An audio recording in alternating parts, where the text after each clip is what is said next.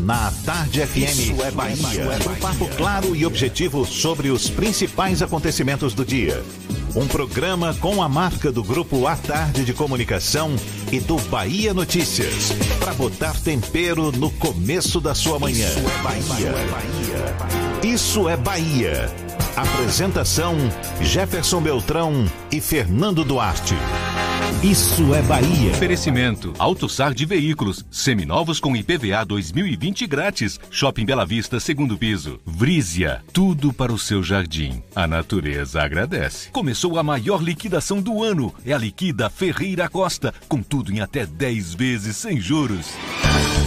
Que maravilha! Salve, salve, bom dia! Seja bem-vindo, seja bem-vinda!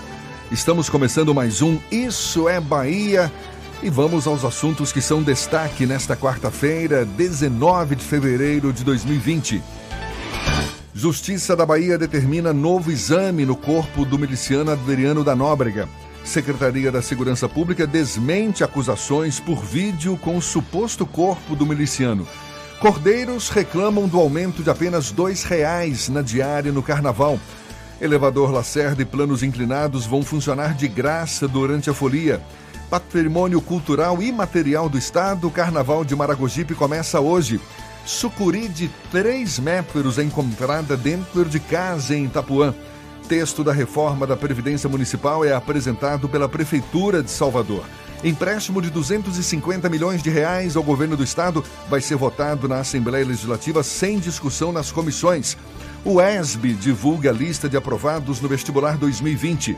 Em busca da primeira vitória fora de casa, o Bahia pega hoje o CSA no Rei Pelé pelo Nordestão.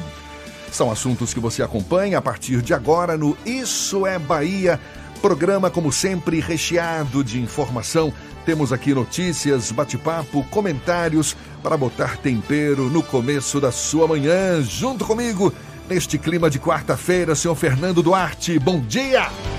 Bom dia, Jefferson. Bom dia, Paulo Roberto na operação, Rodrigo Tardio e Vanessa Correia na produção. E um bom dia especial para quem está saindo de casa agora, enfrentando essa chuvazinha de leve, para quem está chegando do trabalho agora e para quem tá tomando aquele cafezinho esperto que o cheiro tá batendo aqui, graças à bacia de Paulo Roberto. Sejam todos muito bem-vindos a mais uma edição do Isso é Bahia. Paulinho lembrou do nosso cafezinho também. Por favor, seu Paulinho, olha, você nos acompanha também pelas nossas redes sociais. Tem o nosso aplicativo pela internet no atardefm.com.br. Pode também nos assistir pelo canal da Tarde no YouTube, também pelo portal à tarde. Hoje, Fernando com uma camisa rosa belíssima, merece ser vista. E claro, você pode participar enviando mensagens pelo nosso WhatsApp. Qual o canal? 71993111010, mas também pelo YouTube. Mande a sua mensagem e interaja conosco aqui no estúdio. Tudo isso e muito mais a partir de agora para você.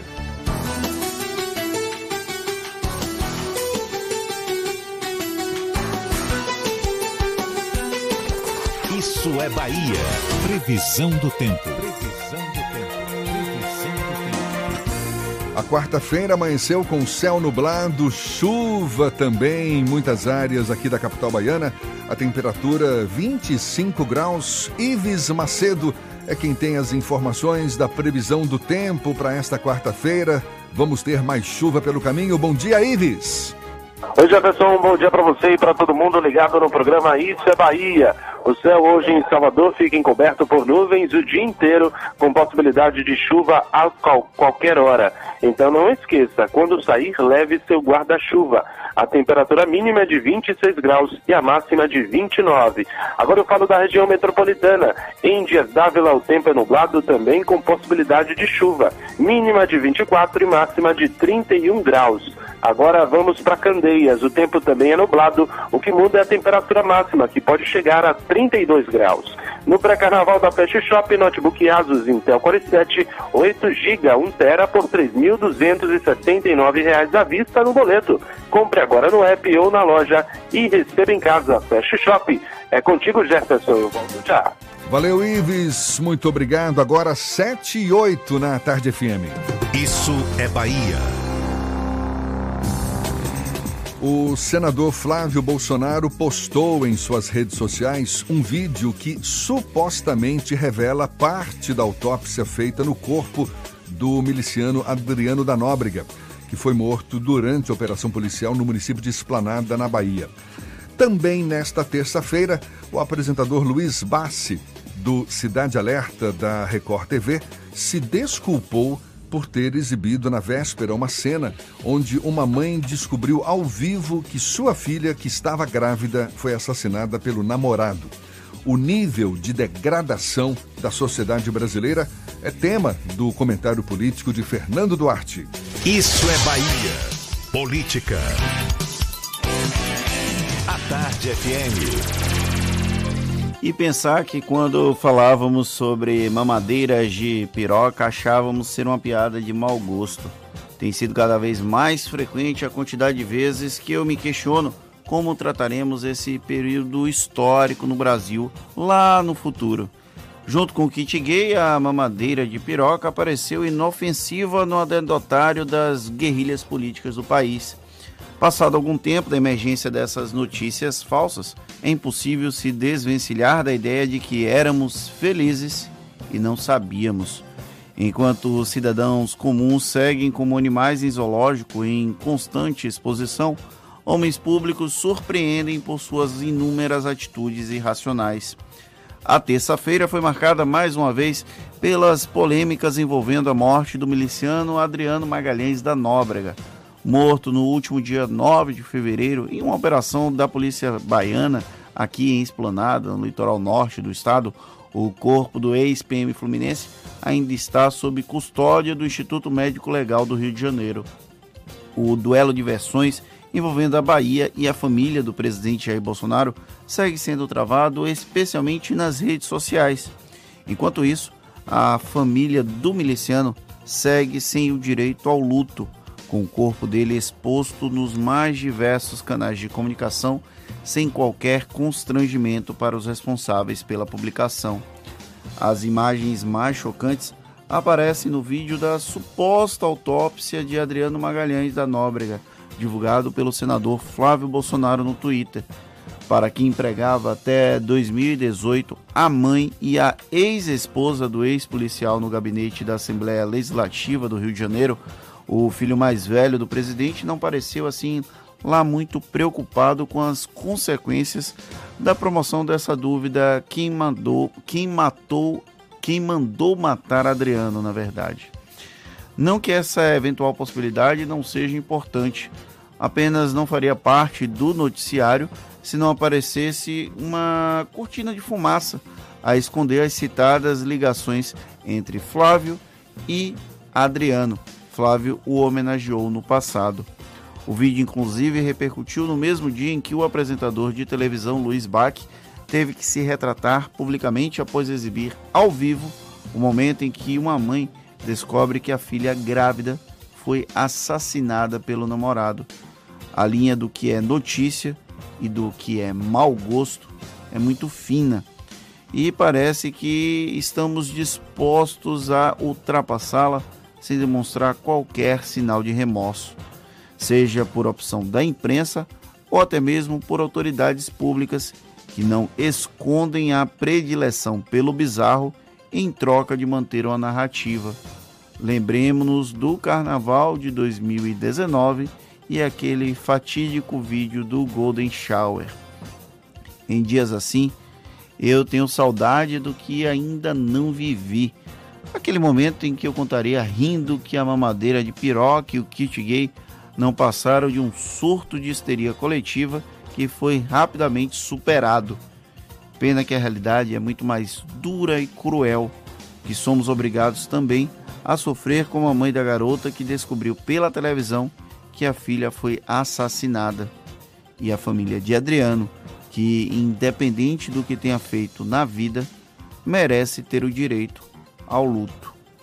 Talvez a gente não viva como animais em zoológico, mas pelo menos em um imenso manicômio imersos nessa loucura que se transformou a realidade brasileira.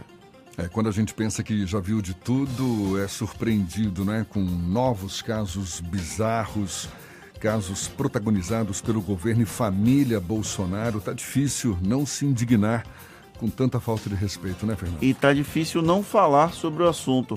Eu tenho é, três, esse é o terceiro comentário que eu faço na sequência que fala, que cita a morte do miliciano Adriano Magalhães da Nóbrega e a gente até tenta mudar o tema, falar sobre outro assunto, mas quando a gente menos espera, o assunto ressurge com um novo viés e aí há uma, uma espécie de. Paulinho fez o gesto aqui, como se nós estivéssemos espremendo ao máximo para extrair mais e mais informações de um processo que, inclusive, sequer foi concluído de investigação.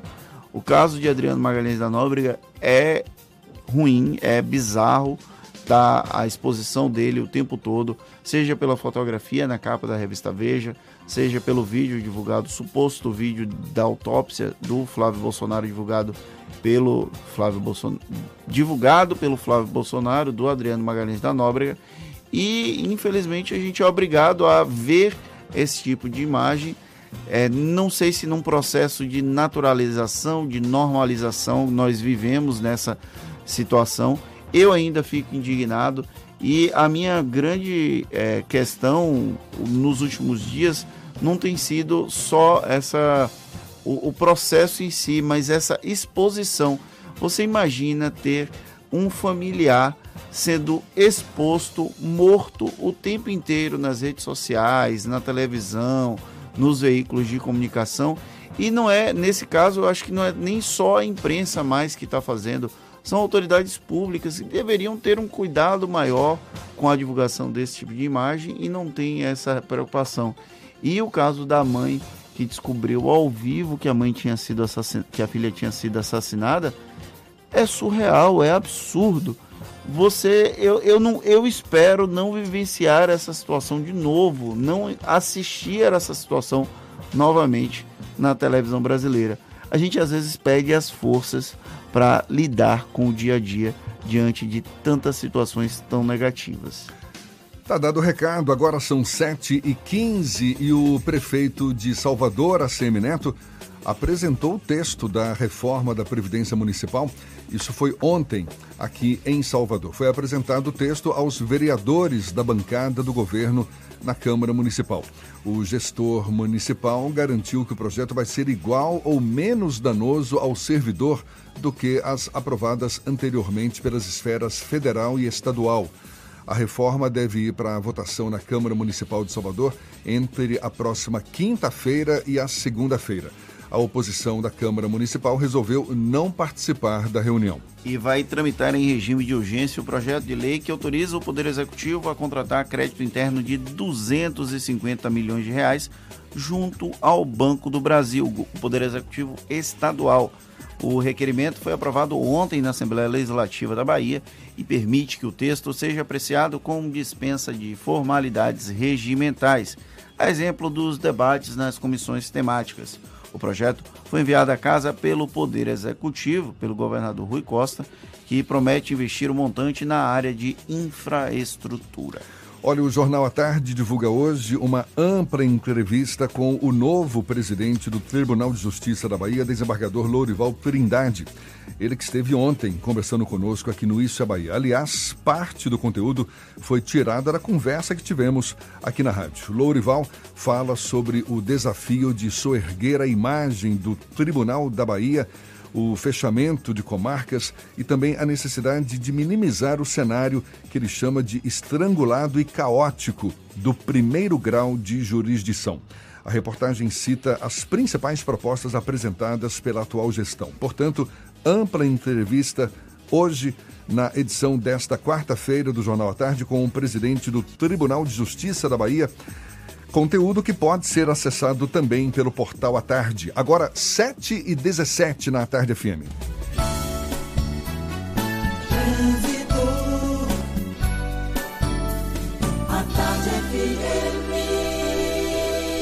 Oferecimento. Monobloco, o pneu mais barato da Bahia a partir de R$ 149,90. Bahia VIP Veículos, seminovos com entrada a partir de um real. Avenida Barros Reis Retiro. A gente fala com Cláudia Menezes. Hoje, tempo instável, pelo menos por enquanto, permanece no chão, mas já com muitas informações sobre o fluxo de veículos na Grande Salvador. Bom dia, seja bem-vinda, Cláudia. Bom dia para você, Jefferson. Bom dia para toda a turma do Isso é Bahia. Choveu muito aqui na região do aeroporto, por isso você, motorista que vai sair de Abrantes, vem para Salvador, atenção para pontos de alagamento na estrada do Corvo, inclusive no trecho logo depois de Busca Vida, tem lentidão, porque os motoristas acabam reduzindo a velocidade por causa de alagamento na pista. É só ter cuidado ao passar por lá, você pode também desviar pela via metropolitana para chegar na região do aeroporto com mais tranquilidade. A Avenida São Cristóvão congestionada em direção ao aeroporto, tem pontos de alagamento também na pista, na São Cristóvão. Se você está na Orla, já corte para paralela, paralela e pegue a Avenida Caribé para chegar na região do aeroporto com mais tranquilidade. Por seguro alto, cuidar do seu carro é o nosso trabalho, mas o que importa é cuidar de você. Consulte seu corretor. Volto com você, Jefferson. Valeu, Cláudia. Tarde FM de carona com quem ouve e gosta. Justiça da Bahia determina novo exame no corpo do miliciano Adriano da Nóbrega. A Secretaria da Segurança Pública desmentiu acusações por vídeo com suposto corpo do miliciano. A gente tem os detalhes sobre os assuntos ainda nesta edição. Agora, 7h19 na Tarde FM. Você está ouvindo Isso é Bahia. Salvador está em festa. É o Peugeot SUV Week. Venha festejar seu Peugeot Zero. Pagamos até 100% da tabela FIP no seu usado na troca por um novo SUV Peugeot da linha 3008 e 5008. E novo SUV Peugeot 2008 Aluripec THP ou Grife. E mais, novo SUV Peugeot 2008 THP com taxa zero. Ainda pagamos até 100% da tabela FIP no seu usado. Não perca. É só até sexta. Confira condições na Danton, Avenida Bonocô. No trânsito de sentido à vida. Você sabe o que a Assembleia faz? Faz? Faz valer os seus direitos. Valorizando uma pauta pró-municípios que garante os recursos das cidades do interior. Além disso, a ALBA debate normas para o transporte complementar, beneficiando quem não é atendido pelo sistema. E atenta ao que acontece no dia a dia, a ALBA cobra ações para preservar a segurança das barragens existentes na Bahia. Porque para a Assembleia, garantir o direito dos baianos é o nosso dever. Assembleia Legislativa da Bahia, fazendo valer. Carnaval da Bahia é assim. Atrás do trio todo mundo vai. Vai quem gosta de axé, de sofrência, de afoxé. Vai gente querendo beijar, pular. Vai todo mundo e o mundo todo. E sabe quem também vai? O trabalho do governo do estado. São mais de 27 mil policiais e bombeiros. Reforço na saúde, 300 câmeras de segurança. Além da realização do Carnaval Ouro Negro e o Carnaval do Pelô tudo para você também ir atrás. Governo do Estado, Bahia, aqui é festa, aqui é trabalho. O sabor que contagia, alegria e disposição. Energize o seu dia e leve a vida com mais emoção. Dê um up em sua vida, recarregue a sua energia com Enerap. Enerap, mais energia no seu dia a dia. Em duas opções de sabor, original e açaí com guaraná. Recarregue a sua energia com Enerap. Carro novo com a melhor oferta é só na Caoa. HB20 nova geração de R$ 46.490 por R$ 44.990. E tem mais. Creta Prestige 2.0 com tabela FIP no seu usado ou documentação e IPVA 2020 total grátis. Visite HMB Caoa Lauro de Freitas, Rua Luiz Antônio Nogueira 65 Centro, telefone 3032 2350 ou consulte caoa.com.br. No trânsito, dê sentido à vida. Monobloco, o pneu mais barato da Bahia. 0800 111 70 80 e a hora certa. A tarde FM 722. Você sabia que na Monobloco os pneus velhos deixados pelos clientes podem virar chachim, cadeira e até asfalto? E que a Monobloco apoia o esporte amador e a cultura? E que também na Monobloco uma parte do lucro do serviço do seu carro você pode direcionar para algumas instituições beneficentes? Não sabia? Então se ligue. Monobloco faz tudo de mecânica e tem o pneu mais barato da Bahia. Água de Meninos, Lauro de Freitas e Abrantes. 0800 111 7080. Voltamos a apresentar Isso é Bahia. Um papo claro e objetivo sobre os acontecimentos mais importantes do dia. Agora temos notícias que chegam da redação do portal Bahia Notícias. Lucas Arras Apostos com as novidades. Bom dia, Lucas. Bom dia, Jefferson. Vamos começar falando de chuva em Salvador. Aqui na capital baiana começou um dia chuvoso e com alerta dessas chuvas fracas e moderadas para hoje, a Defesa Civil informou que há risco de alagamentos pontuais pela cidade, principalmente nos bairros em que mais choveu durante essa madrugada, que foram os bairros de Itapuã, Pituaçu e São Cristóvão.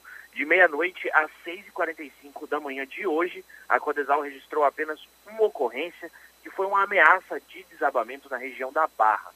Em caso de emergência por conta das chuvas, os residentes de Salvador podem ligar para o número 199. E a possibilidade do secretário estadual de saúde da Bahia, o Fábio Vilas Boas, deixar a gestão estadual para compor uma chapa e entrar na corrida pelo executivo de Salvador está descartada. O secretário esteve aqui com a gente no Bahia Notícias e comentou todos esses rumores que têm sido levantados de uma possível filiação dele ao PT e ele sendo candidato a vice da Major Denise Santiago, aposta do governador Rui Costa à Prefeitura de Salvador. Fábio disse que isso está descartado e que o governador pediu que ele continuasse na gestão até o último dia do seu mandato. Eu sou Lucas Arraes, falo direto da redação do Bahia Notícias para o programa Isso é Bahia. É com vocês, Jefferson e Fernando. Valeu, Lucas. Agora, 7h24, a gente entra no clima do carnaval, afinal de contas, já está batendo na porta aí. Criado no fim do ano passado e oriundo do bloco Alerta Folia, o Alerta Prime vai ser o primeiro, vai para o primeiro carnaval, agora em 2020, e leva o conceito do samba para o circuito Barrondina. A agremiação vai ser a primeira a desfilar em cima de um pranchão, o que deixa os associados mais próximos dos artistas. Quem fala mais sobre o novo bloco é o presidente do Alerta Prime, Diego Lopes. Bom dia, Diego, seja bem-vindo.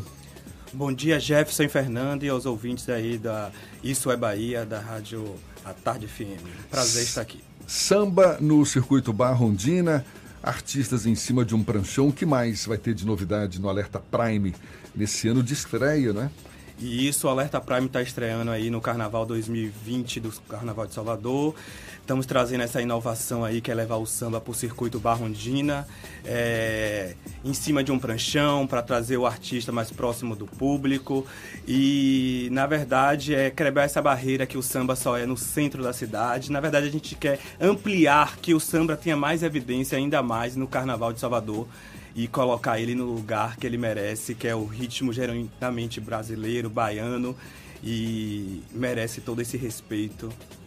E a gente está trabalhando duro aqui para mostrar no Carnaval de Salvador que o samba nasceu na Bahia. Samba tá mais do que vivo, não é? Quem vai estar tá animando o bloco é o comando do grupo carioca Vou pro Sereno e os baianos do Samba Mocidade. Isso mesmo, estamos com essa dupla aí de atrações. É, o Vou pro Sereno, que é nacionalmente conhecido, um grupo carioca que está em evidência aí nacionalmente, e a Prata da Casa, que é o pessoal do Samba Mocidade, que faz um samba de qualidade aqui na Bahia. Desfile sábado a partir das nove da noite? Isso, o desfile vai ser sábado na Barrondina, dia 22, o, a concentração às 20h30 e o desfile deve sair por volta de 21 horas, de acordo com a programação aí da, da Prefeitura e os organizadores do Carnaval. Como é que surgiu aí a ideia? É, porque surgiu a partir do, do bloco Alerta Folia, não é isso? Isso, Jefferson. Na verdade, assim, é, eu e meus sócios, a gente já faz parte dessa família do samba, na verdade, né? A gente já vem aí do Alerta Geral, que é de meu pai, então a gente quer, a gente, em família, a gente está ampliando é, é, esse legado aí do samba E a gente pegou desse oriundo do Alerta Folia, que acontecia, na verdade, no Campo Grande na sexta-feira.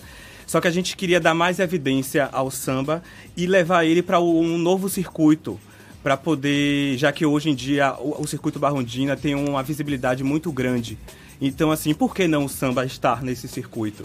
Então, a, a, grande inovação é essa, levar o samba para o circuito que tem hoje tem mais evidência, que é o circuito Barrondina, e mostrar para a Bahia, para o Brasil e para o mundo é, o samba nosso daqui do Brasil, da, da Bahia.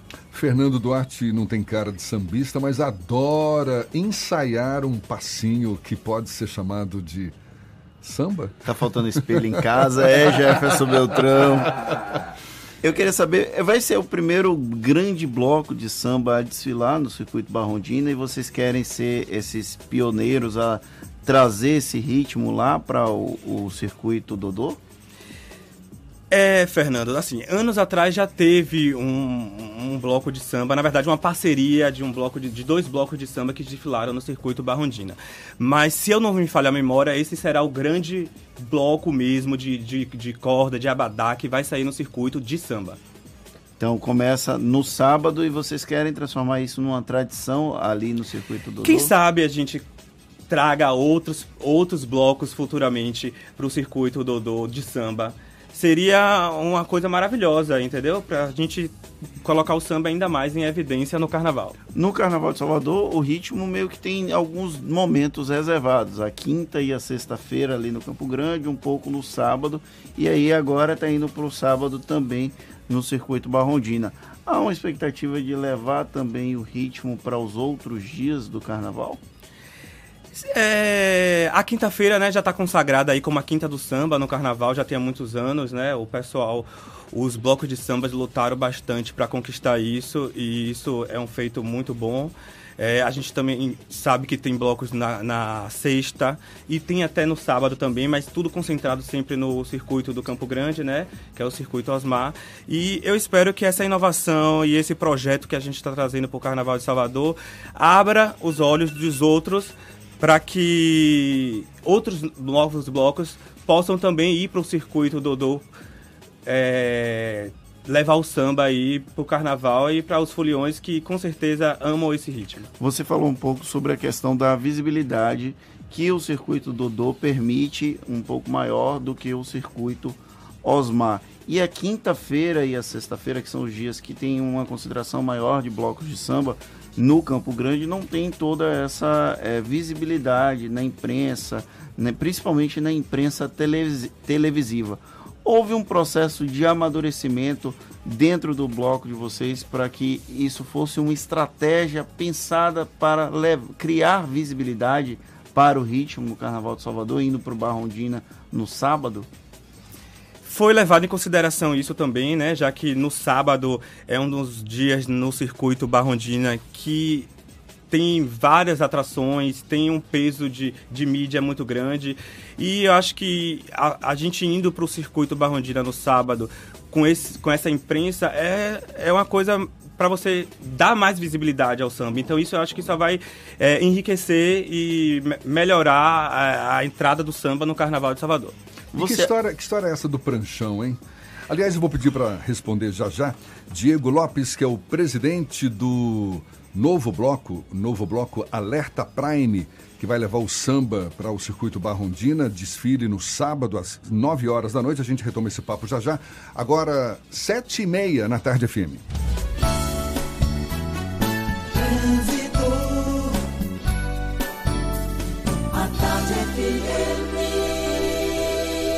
Oferecimento. Monobloco, o pneu mais barato da Bahia a partir de R$ 149,90. Bahia VIP Veículos, seminovos com entrada a partir de um real. Avenida Barros Reis Retiro. Temos novidades com Cláudia Menezes. É você, Cláudia.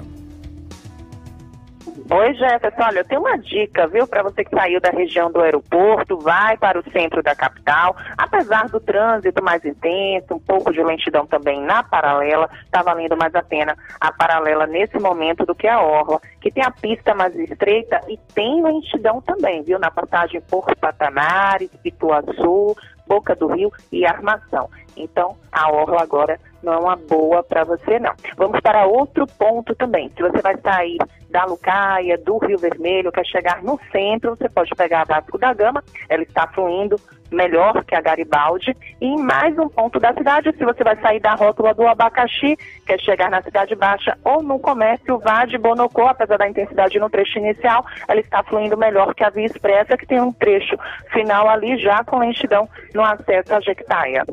Já conhece o Tena Leire Discutinine Plus, o absorvente para incontinência com abas da Tena, que absorve duas vezes mais do que absorventes menstruais. Uma novidade Tena feita para a sua total descrição. Volto com você, Jefferson. Valeu, Cláudia. A Tarde FM de carona com quem ouve e gosta. Os cordeiros reclamam do aumento de apenas dois reais na diária do carnaval. Também aumento de dois reais ninguém merece, né? Elevador Lacerda e planos inclinados vão funcionar de graça durante a folia e olha, o carnaval de Maragogipe começa hoje. Nesse clima de carnaval, a gente retoma o papo já já também com o presidente do Alerta Prime, novo bloco a ser levado para o circuito Barrondina, vai levar o samba para o circuito Barrondina. O presidente do bloco, Diego Lopes, a gente retoma esse papo já já. Tem também as dicas da Marcita, tudo isso num instante só, 27 para as 8 na tarde FM. Você está ouvindo Isso é Bahia. Salvador está em festa. É o Peugeot SUV Week. Venha festejar seu Peugeot Zero. Pagamos até 100% da tabela FIP no seu usado na troca por um novo SUV Peugeot da linha 3008 e 5008. E novo SUV Peugeot 2008 Aluripec THP ou Grife. E mais, novo SUV Peugeot 2008 THP com taxa zero. Ainda pagamos até 100% da tabela FIP no seu usado. Não perca. É só até sexta. Confira condições na Danton, Avenida Bonocô. No trânsito desse sentido à vida. Você sabe o que a Assembleia faz? Faz valer os seus direitos. Lutando para evitar a saída da Petrobras e manter empregos e investimentos no Estado. Também cria políticas que valorizam as mulheres, os negros, o público LGBT e a oferta de uma educação de qualidade para indígenas. E ainda dão prioridade de matrícula em escolas públicas às crianças filhas de vítimas de violência doméstica. Porque para a Assembleia, garantir o direito dos baianos é o nosso dever. Assembleia Legislativa da Bahia, fazendo valer. Pensou em reconhecimento? Pensou A única escola de inglês na Bahia recomendada pela Embaixada Americana. Pensou em excelência de ensino? Pensou Acbeu, referência em capacitação de professores de inglês da Bahia. Pensou em aumentar seu network? Pensou Acbeu, uma escola que te ajuda a se conectar com novas pessoas e com o mundo. Então não pense duas vezes. Matricule-se e aprenda com quem é a maior autoridade em inglês na Bahia. Pensou em inglês? Pensou Acbeu 33405400. Matrículas abertas. Você sabia que na Monobloco toda a energia elétrica utilizada para consertar o seu carro é captada de placas solares? E que o óleo trocado do seu carro vai para reciclagem para ser refinado novamente? E que na Monobloco os pneus velhos deixados pelos clientes podem virar chachim, cadeira e até asfalto? Não sabia? Então se ligue. Monobloco faz tudo de mecânica e tem o pneu mais barato da Bahia. Água de Meninos, Lauro de Freitas e Abrantes. 0800 111 7080. Já é carnaval na Bahia. Bahia VIP Folia. Veículos seminovos com preços e condições para você fazer a festa. Gran Siena ou AP 1.0 Flex 31.900. Renegade automático ou EcoSport automático 55.900. Financiamento em até 60 meses com entrada a partir de um real. Bahia VIP Veículos, Avenida Barros Reis, Retiro. Fone 30455999. Consulte condições na concessionária. No trânsito, a vida vem primeiro. Central Papelaria. Os melhores preços e a maior variedade em material escolar e escritório da Bahia. E a hora certa. A tarde FM 24 para as 8. Um bom dia para você. A maior variedade em material escolar e preço baixo está na Central Papelaria. Mochila de costas a partir de R$ 29,90. Mochila com rodinha mais lancheira a partir de R$ 99,99. Lápis de cor compacto Nelpen por apenas R$ 5,49. Hidrocor compacto Nelpen somente R$ 5,99. Aceitamos todos os cartões e para te atender ainda melhor, a Central Papelaria dobrou o tamanho da loja e do estacionamento. Central Papelaria, a maior variedade em material escolar da Bahia. Lauro de Freitas 3369 9000. Voltamos a apresentar Isso é Bahia. Um papo claro e objetivo sobre os acontecimentos mais importantes do dia. Já já tem as dicas da Marcita para você se divertir em Salvador. Primeiro vamos às notícias da redação do Portal à Tarde com Thaís Seixas. Bom dia, Thaís. Oi, Jefferson, bom dia. Bom dia, Fernando, e para os nossos ouvintes aqui que acompanham o Isso é Bahia.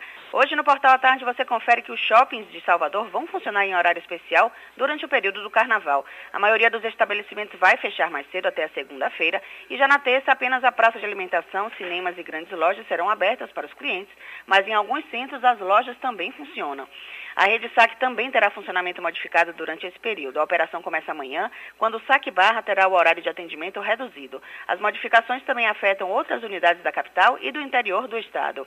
E também durante o carnaval, o bairro do Santo Antônio Além do Carmo vai contar, vai contar com um esquema especial de trânsito. As alterações começam às seis da tarde de hoje e seguem até o próximo domingo. Entre as mudanças estão a interdição do tráfego de veículos na Cruz do Pascoal e no Largo do Santo Antônio. Já a partir das sete da noite será feita a instalação de barreiras móveis na ladeira do Carmo, com as ruas do Carmo, do Passe e do Tabuão, além da Praça 15 Mistérios com a Rua Marchantes e na Rua dos Perdões com a Rua Vital Rigo. Todas as alterações estão disponíveis no portal à tarde, assim como outras notícias de hoje. É só acessar atarde.com.br. Com você, Jefferson.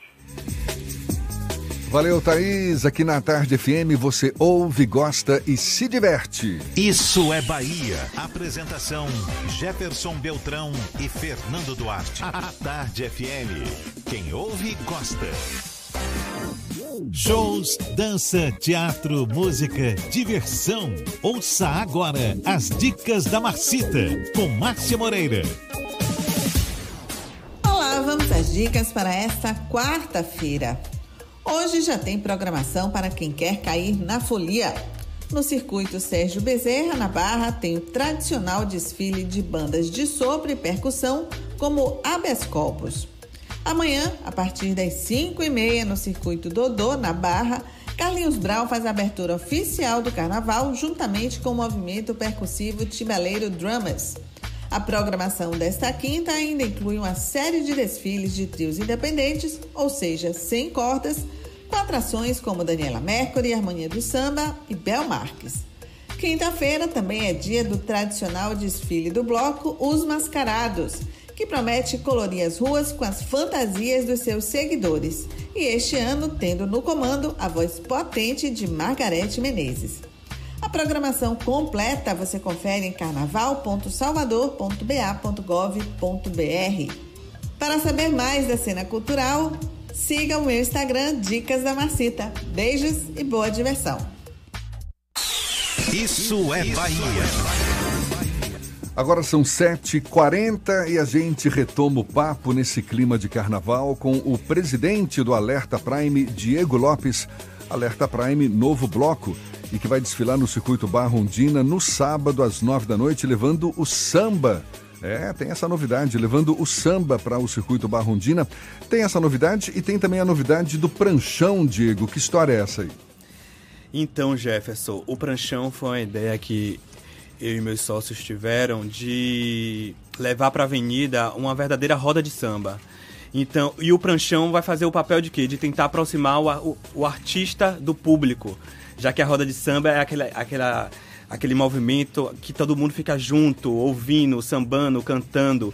Então, o pranchão vai fazer isso, vai aproximar o artista do público, para a gente levar para a avenida esse conceito aí de roda de samba, tentar fazer a maior roda de samba que o Carnaval de Salvador já viu no circuito Mas Barrondina. explica melhor, como é que funciona esse pranchão? É um trio elétrico mais rebaixado, é isso? Isso, o pranchão, o pranchão é um trio elétrico né? Que tem todo o equipamento de som, toda a estrutura necessária. A diferença é que ele tem o palco baixo. Então, isso faz com que o artista se aproxime do público. Mas a estrutura de, de som, de iluminação e tudo, tudo mais que envolve um trio elétrico é muito parecida. A diferença praticamente é essa, de que o palco é rebaixado e é mais, fica essa aproximação do público com o artista. Ah, vai ser muito legal. Vocês estão apostando em quantos participantes nesse bloco? Então, a gente está fazendo aí um trabalho de média de mais ou menos. Estamos chegando aí nas últimas já fantasias, algo em torno de 1.500, 1.800 pessoas. É um bloco novo, moderno. Agora, tem algumas características tradicionais, digamos assim, do, do samba, né? Você falou em fantasia aí, o famoso chapéu Panamá, Tá confirmado, não tá? Confirmadíssimo, Jefferson. É... Apesar de todas essa, essas inovações de circuito, de pranchão, de conceito, a gente acha que assim o samba tem alguns tradicionais que devem ser mantidos. Então, o chapéu Panamá é um deles, que é um, é um elemento ícone do sambista, que, de quem gosta de samba, então ele será mantido e pra gente fazer aquele tapete bonito aí na avenida com os sambistas. Fernando sabe o que é um chapéu Panamá? Não é do seu tempo não, né, Fernando? Jovem, eu estive no Panamá há dois anos. Inclusive o chapéu Panamá não é do Panamá, né? É. Tem essa história. É, ele ficou popularizado como chapéu Panamá, mas não é fabricado no Panamá. Eu fiquei indignado e não trouxe um chapéu Panamá, porque é revoltante. Você vai no Panamá, qual é a sua expectativa? Você vai comprar um chapéu Panamá. Aí quando eu descobri que não, foi, não era fabricado lá, eu desisti. Fabricado na China. Vai, é, não, é na região ali da América Central, não é na China, Paulinho. Mas deve ter chinês também. É, com certeza. Com certeza. Tem chinês em tudo que é lugar. Sim, os chineses fazem, fazem tudo, não né? É, deve ter chapéu Panamá chinês também. É, quem não gosta de samba, bom sujeito não é. Mas quem não sabe sambar tem espaço no Alerta Prime? Com certeza. Quem não sabe sambar vai aprender lá no sábado, lá na Barrodina. vai aprender lá, é ótimo, né? Vai, vai, é. Eu queria ver, eu queria ver Jefferson Beltrão em cima do, do pranchão. Meu, eu já desfilei, sambando. eu já desfilei em escola de samba. Ah, então já ah, tem uma gingada. Ele, ele ficou até mudo aí, ó. Já desfilei em escola de samba, não foi no Rio de Janeiro, não, foi em Minas Gerais super tradicional, né? Transmitido na televisão, todo mundo já viu a, a, transmissão do carnaval. Em Minas Gerais, no sul de Minas, tinha desfile de escola de samba, lá em Boa Esperança, no sul de Minas, das escolas Liberdade e Roda Viva. E ainda tinha o Brasil Moreno.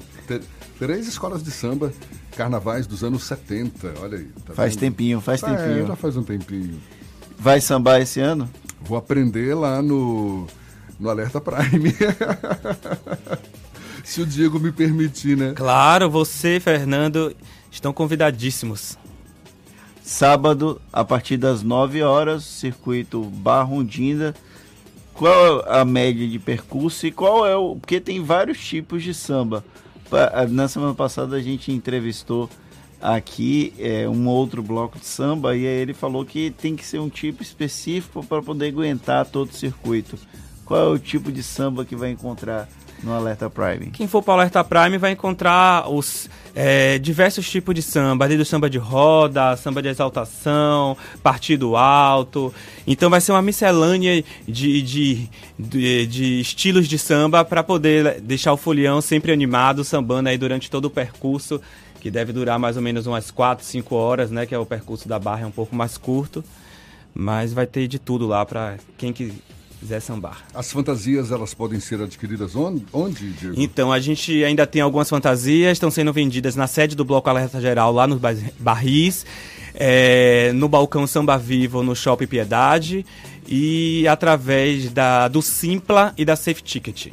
Então, tá dando toque, Bloco Alerta Prime levando pela primeira vez o samba no circuito Barrondina, desfile marcado para sábado às nove da noite. Parabéns pela iniciativa. Muito obrigado por esse bate-papo, Diego. Um bom carnaval para você. Obrigado, Jefferson e Fernando, pelo convite. É um prazer estar aqui com vocês do Isso é Bahia. E espero aí que quem tá.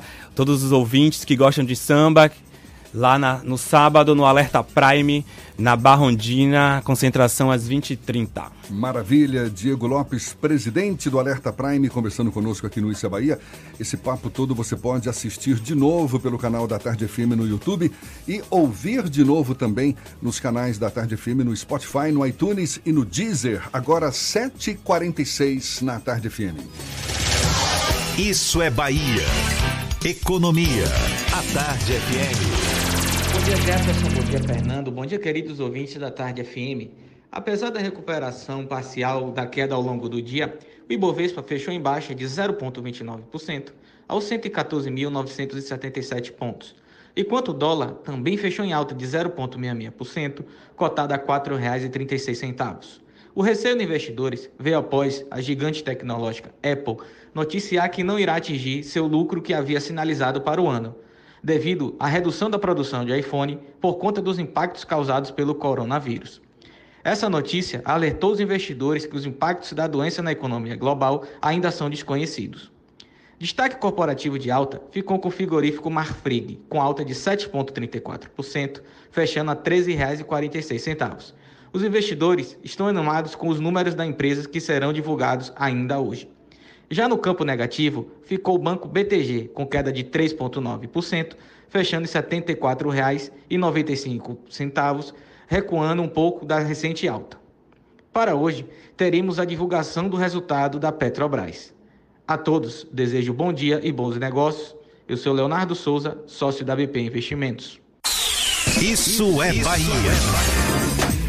Agora são 7h47 e os cordeiros estão na bronca com o aumento de apenas R$ reais na diária do carnaval, Fernando. Pois é, 53 reais. Esse é o novo valor da diária que vai ser paga aos trabalhadores que fazem a segurança dos blocos ali nas cordas durante o Carnaval de Salvador. O anúncio foi feito ontem pelo Ministério Público do Trabalho. Os cordeiros pleiteavam o valor de 60 reais. No ano passado, os trabalhadores receberam 51 reais por cada dia trabalhado na folia da capital baiana. O Sindicato dos Trabalhadores Cordeiros discordou do baixo reajuste de apenas 4,4%.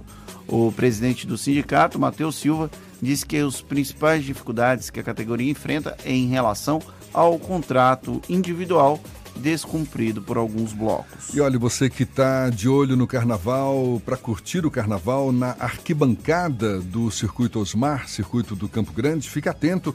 A venda dos ingressos segue até domingo é só comprar os bilhetes nas lojas físicas do Balcão Pida, dos shoppings Salvador, da Bahia e Piedade. Os preços variam de 30 a 65 reais conforme o dia da festa. E o elevador Lacerda e os planos inclinados de Salvador vão funcionar de forma gratuita durante o carnaval entre amanhã e a próxima terça-feira, de acordo com a Prefeitura de Salvador. O elevador vai operar a partir das 6 da manhã até as 11 da noite. O plano inclinado Liberdade Calçada também vai ser gratuito e vai funcionar das 7 da manhã até as 10 da noite. o só... Pilar, por sua vez, vai... calma Jefferson, tá com pressa, tá agoniado e sem ansiedade pelo carnaval. O Pilar, o plano inclinado Pilar, vai operar apenas amanhã e sexta-feira, das 7 da manhã até as 6 da tarde. É que eu li a nota aqui levei um susto uma cobra da espécie sucuri. Ui! o, o, Paulinho também se assustou, né? Olha só, gente, uma, uma, uma sucuri. E pense, Fernando, pense, numa 3 metros de comprimento. Foi encontrado. Agora Olha que susto! eu, eu vou, vou seguir com essa nota. Uma cobra da espécie sucuri, com 3 metros de comprimento, foi encontrada dentro de uma casa no bairro de Itapuã, aqui em Salvador. O animal foi capturado dentro de um galinheiro por equipes do Grupo Especial de Proteção Ambiental. Ah, tá explicado. Não é a primeira vez que uma cobra aparece ali na zona urbana, aqui na zona urbana de Salvador, no início de fevereiro, agentes foram acionados para resgatar uma sucuri no bairro do Bom Joá. Ah, essa cobra estava atrás das galinhas lá. Pois é, a sucuri também gosta de galinha, então, né? Eu não sabia disso, não. Bom, vamos seguir adiante, né? Agora 7h51 na tarde.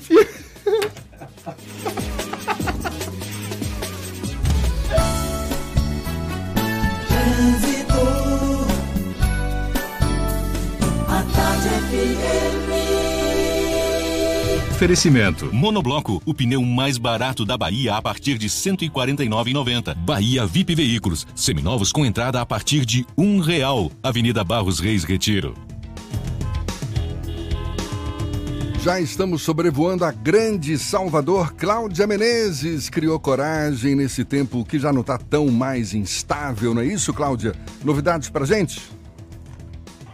Isso mesmo, Jefferson. Acabamos de decolar. Parece que o tempo melhorou um pouquinho, o céu está começando a abrir. Vamos ver o que vai acontecer já agora em diante, mas eu estou vendo aqui em Lauro de Freitas, por exemplo, a Estrada do Coco, o tempo está molhada, porque choveu bastante mais cedo. Estou vendo também alguns pontos de alagamento, de alagamento aqui na Estrada do Coco, principalmente no sentido Salvador, tá? Tem trânsito carregado já, alguns trechos de lentidão, por isso se você saiu de Abrantes agora, está valendo a pena você fazer um corte ali na via metropolitana para chegar na região do aeroporto. Isso para você chegar depois na paralela, você que vai para o centro aí da capital. Não faça o desvio pela rua Doutor Gerino de Souza Filho, porque eu estou vendo aqui que tem lentidão também. A Doutor Gerino, ela leva, a rua leva até a estação aeroporto, mas não está valendo a pena nesse momento para você.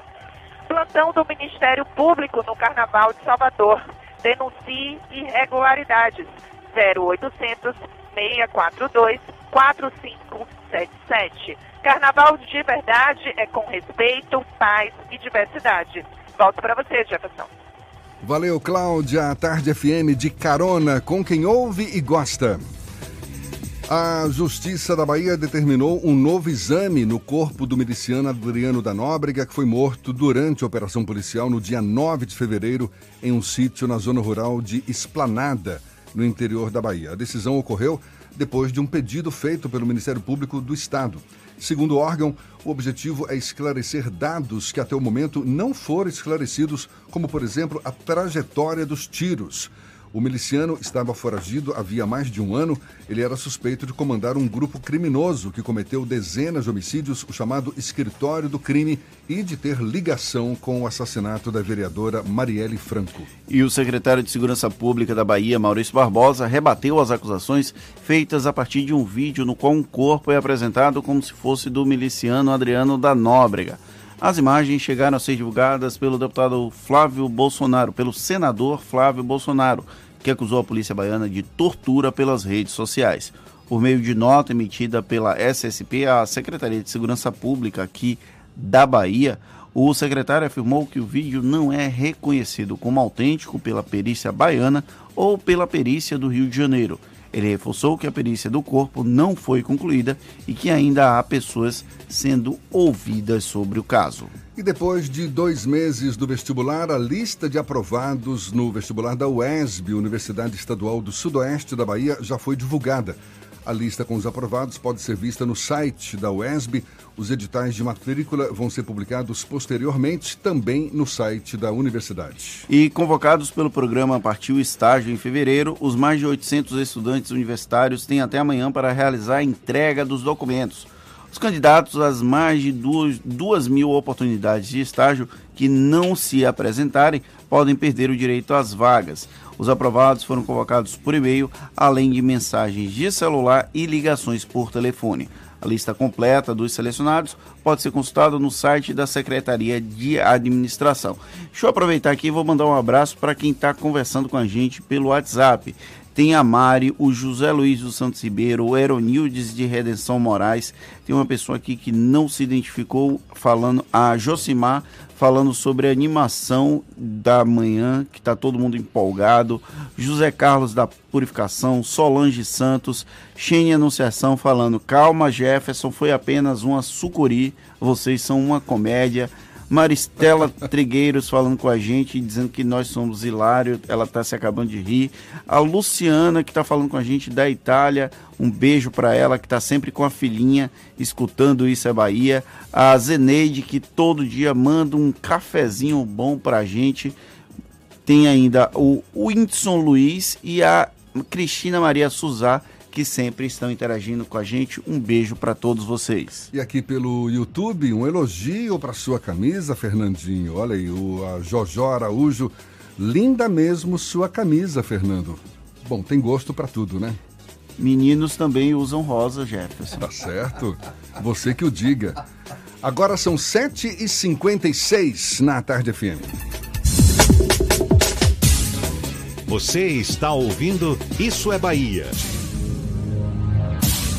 Carro novo com a melhor oferta é só na Caoa. HB20 nova geração de R$ 46.490 por R$ 44.990. E tem mais. Creta Prestige 2.0 com tabela FIP no seu usado ou documentação e IPVA 2020 total grátis. Visite HMB Caoa Lauro de Freitas, Rua Luiz Antônio Nogueira 65 Centro, telefone 3032 2350 ou consulte caoa.com.br. No trânsito, dê sentido vida. Carnaval da Bahia é assim. Atrás do trio todo mundo vai. Vai quem gosta de axé, de sofrência, de afoxé. Vai gente querendo beijar, pular. Vai todo mundo e o mundo todo. E sabe quem também vai? O do trabalho do governo do estado. São mais de 27 mil policiais e bombeiros. Reforço na saúde, 300 câmeras de segurança, além da realização do Carnaval Ouro Negro e o Carnaval do Pelô. Tudo para você também ir atrás. Governo do estado, Bahia, aqui é festa, aqui é trabalho. Você sabe o que a Assembleia faz? Faz valer os seus direitos. Valorizando uma pauta pró-municípios que garante os recursos das cidades do interior. Além disso, a ALBA debate normas para o transporte complementar, beneficiando quem não é atendido pelo sistema. E atenta ao que acontece no dia a dia, a ALBA cobra ações para preservar a segurança das barragens existentes na Bahia. Porque para a Assembleia, garantir o direito dos baianos é o nosso dever. Assembleia Legislativa da Bahia, fazendo valer. Você que sonha em ser médico, fique ligado. Esta é a última chance para o vestibular de medicina da Unime. Vem aprender em laboratórios avançados que simulam a realidade para se tornar um profissional bem preparado. E desde o primeiro semestre, você pode participar dos campos de prática, acompanhando o atendimento a pacientes nos postos de saúde do estado. Inscreva-se para a prova até o dia 2 de março. unime.edu.br. Unime, todo dia é dia de acreditar.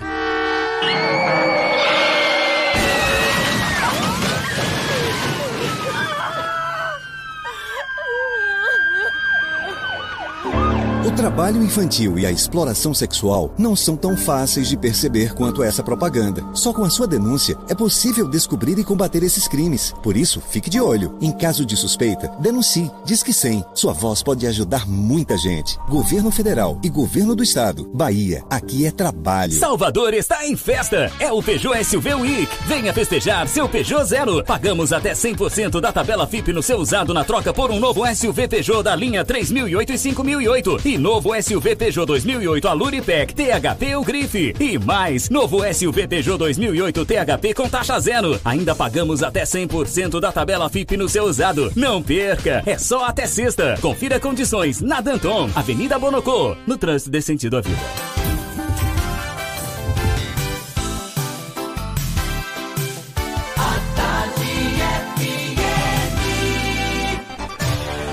Atenção, emissoras afiliadas à Tarde FM. Em 5 segundos, isso é Bahia para todo o estado.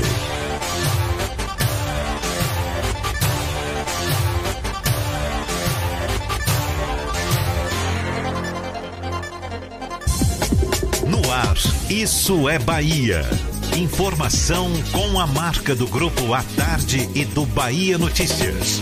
Política, segurança, saúde, cidadania. Isso é Bahia. Apresentação: Jefferson Beltrão e Fernando Duarte.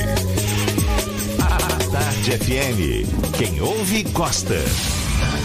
Que maravilha! Salve, salve! Bom dia! Seja bem-vindo, seja bem-vinda! A partir de agora, Isso é Bahia em rede com emissoras de todas as regiões do estado. E vamos aos assuntos que são destaque nesta quarta-feira, 19 de fevereiro de 2020. Texto da reforma da Previdência Municipal é apresentado pela Prefeitura de Salvador. Empréstimo de 250 milhões de reais ao governo do estado vai ser votado na Assembleia Legislativa sem discussão nas comissões. Elevador Lacerda e planos inclinados vão funcionar de graça durante a folia em Salvador. Patrimônio Cultural e Material do Estado, o Carnaval de Maragogipe começa hoje. TRT suspende demissões de funcionários da fábrica de fertilizantes de Araucária. Comissão de Ética da Presidência arquiva denúncia sobre Fábio Weingarten. Em busca da primeira vitória fora de casa, o Bahia pega hoje o CSA no Rei Pelé pelo Nordestão. Isso é Bahia, programa recheado de informação, com notícias, bate-papo e comentários para botar tempero no começo da sua manhã. Junto comigo, dando força nesse tempero, seu Fernando Duarte. Bom dia! Bom dia, Jefferson. Bom dia, Paulo Roberto na operação, Rodrigo Tardio e Vanessa Correia na produção. E um bom dia especial para as nossas queridas emissoras parceiras e afiliadas. A Itapuí FM de Tororó, Eldorado FM de Teixeira de Freitas, RB Líder FM de Rui Barbosa, Serrana Líder FM de Jacobina, Baiana FM de Itaberaba, 93 FM de Jequié, Interativa FM de Eunápolis, não, Interativa FM é de Tabuna, Ativa FM que é de Eunápolis, Cultura FM de Paulo Afonso, Líder FM de Irecê e Cidade FM de Luiz Eduardo Magalhães. Sejam todos muito bem-vindos a mais uma edição do Isso é Bahia. É, você nos acompanha também pelas nossas redes sociais, tem o nosso aplicativo, pela internet é só acessar atardefm.com.br. Pode também nos assistir pelo canal da Tarde FM no YouTube, também pelo portal A Tarde. A camisa do Fernando hoje fazendo sucesso, essa, ferne... essa camisa rosa que não é choque, mas lembra algo do gênero. E claro, participar enviando mensagens pelo nosso WhatsApp, também pelo YouTube. O WhatsApp é o 71993111010. Mande a sua mensagem e interaja conosco aqui no estúdio. Tudo isso e muito mais a partir de agora para você.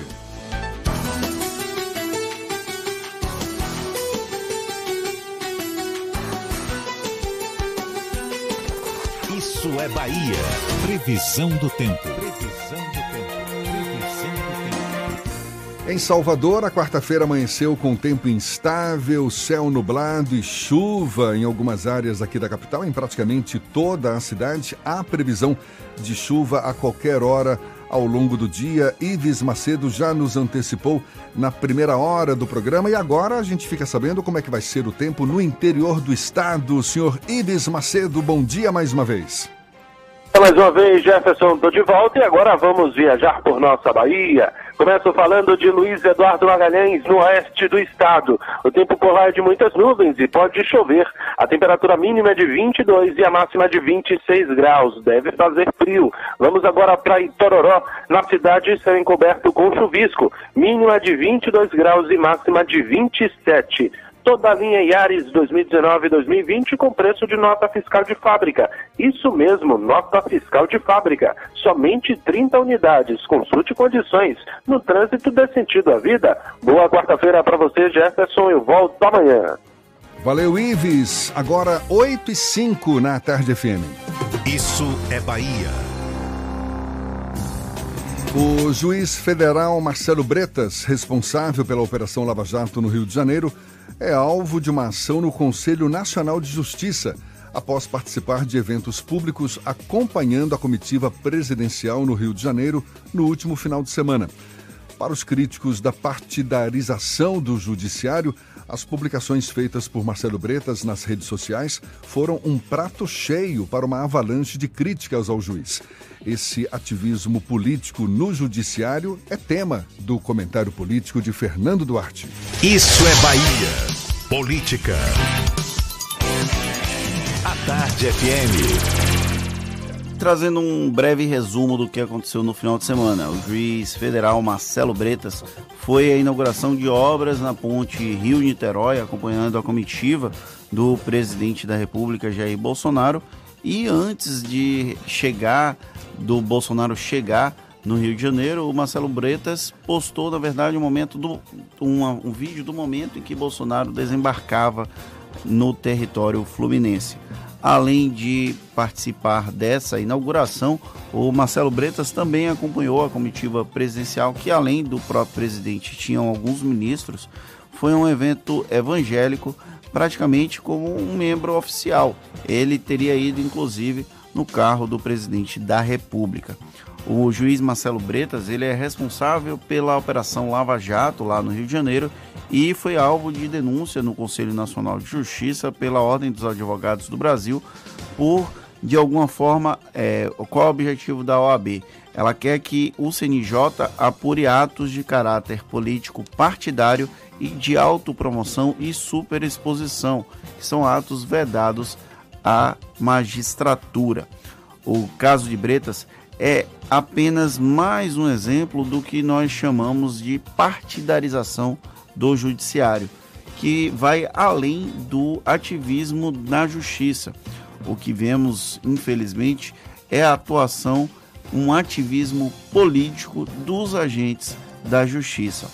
O atual ministro da Segurança Pública e da Justiça, Sérgio Moro, ex-juiz federal, é acusado frequentemente dessa situação, o que mostra que as fronteiras entre o que é a atividade judicante e o que é ativismo político foram cruzadas já há algum tempo aqui no Brasil.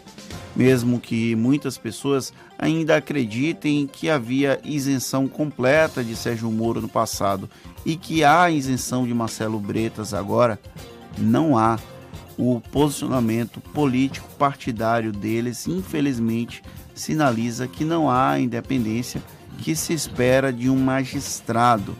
Como ontem nós até conversávamos com o presidente do Tribunal de Justiça aqui do estado da Bahia, o Lorival Trindade, há uma demanda muito grande por transparência no Poder Judiciário como um todo.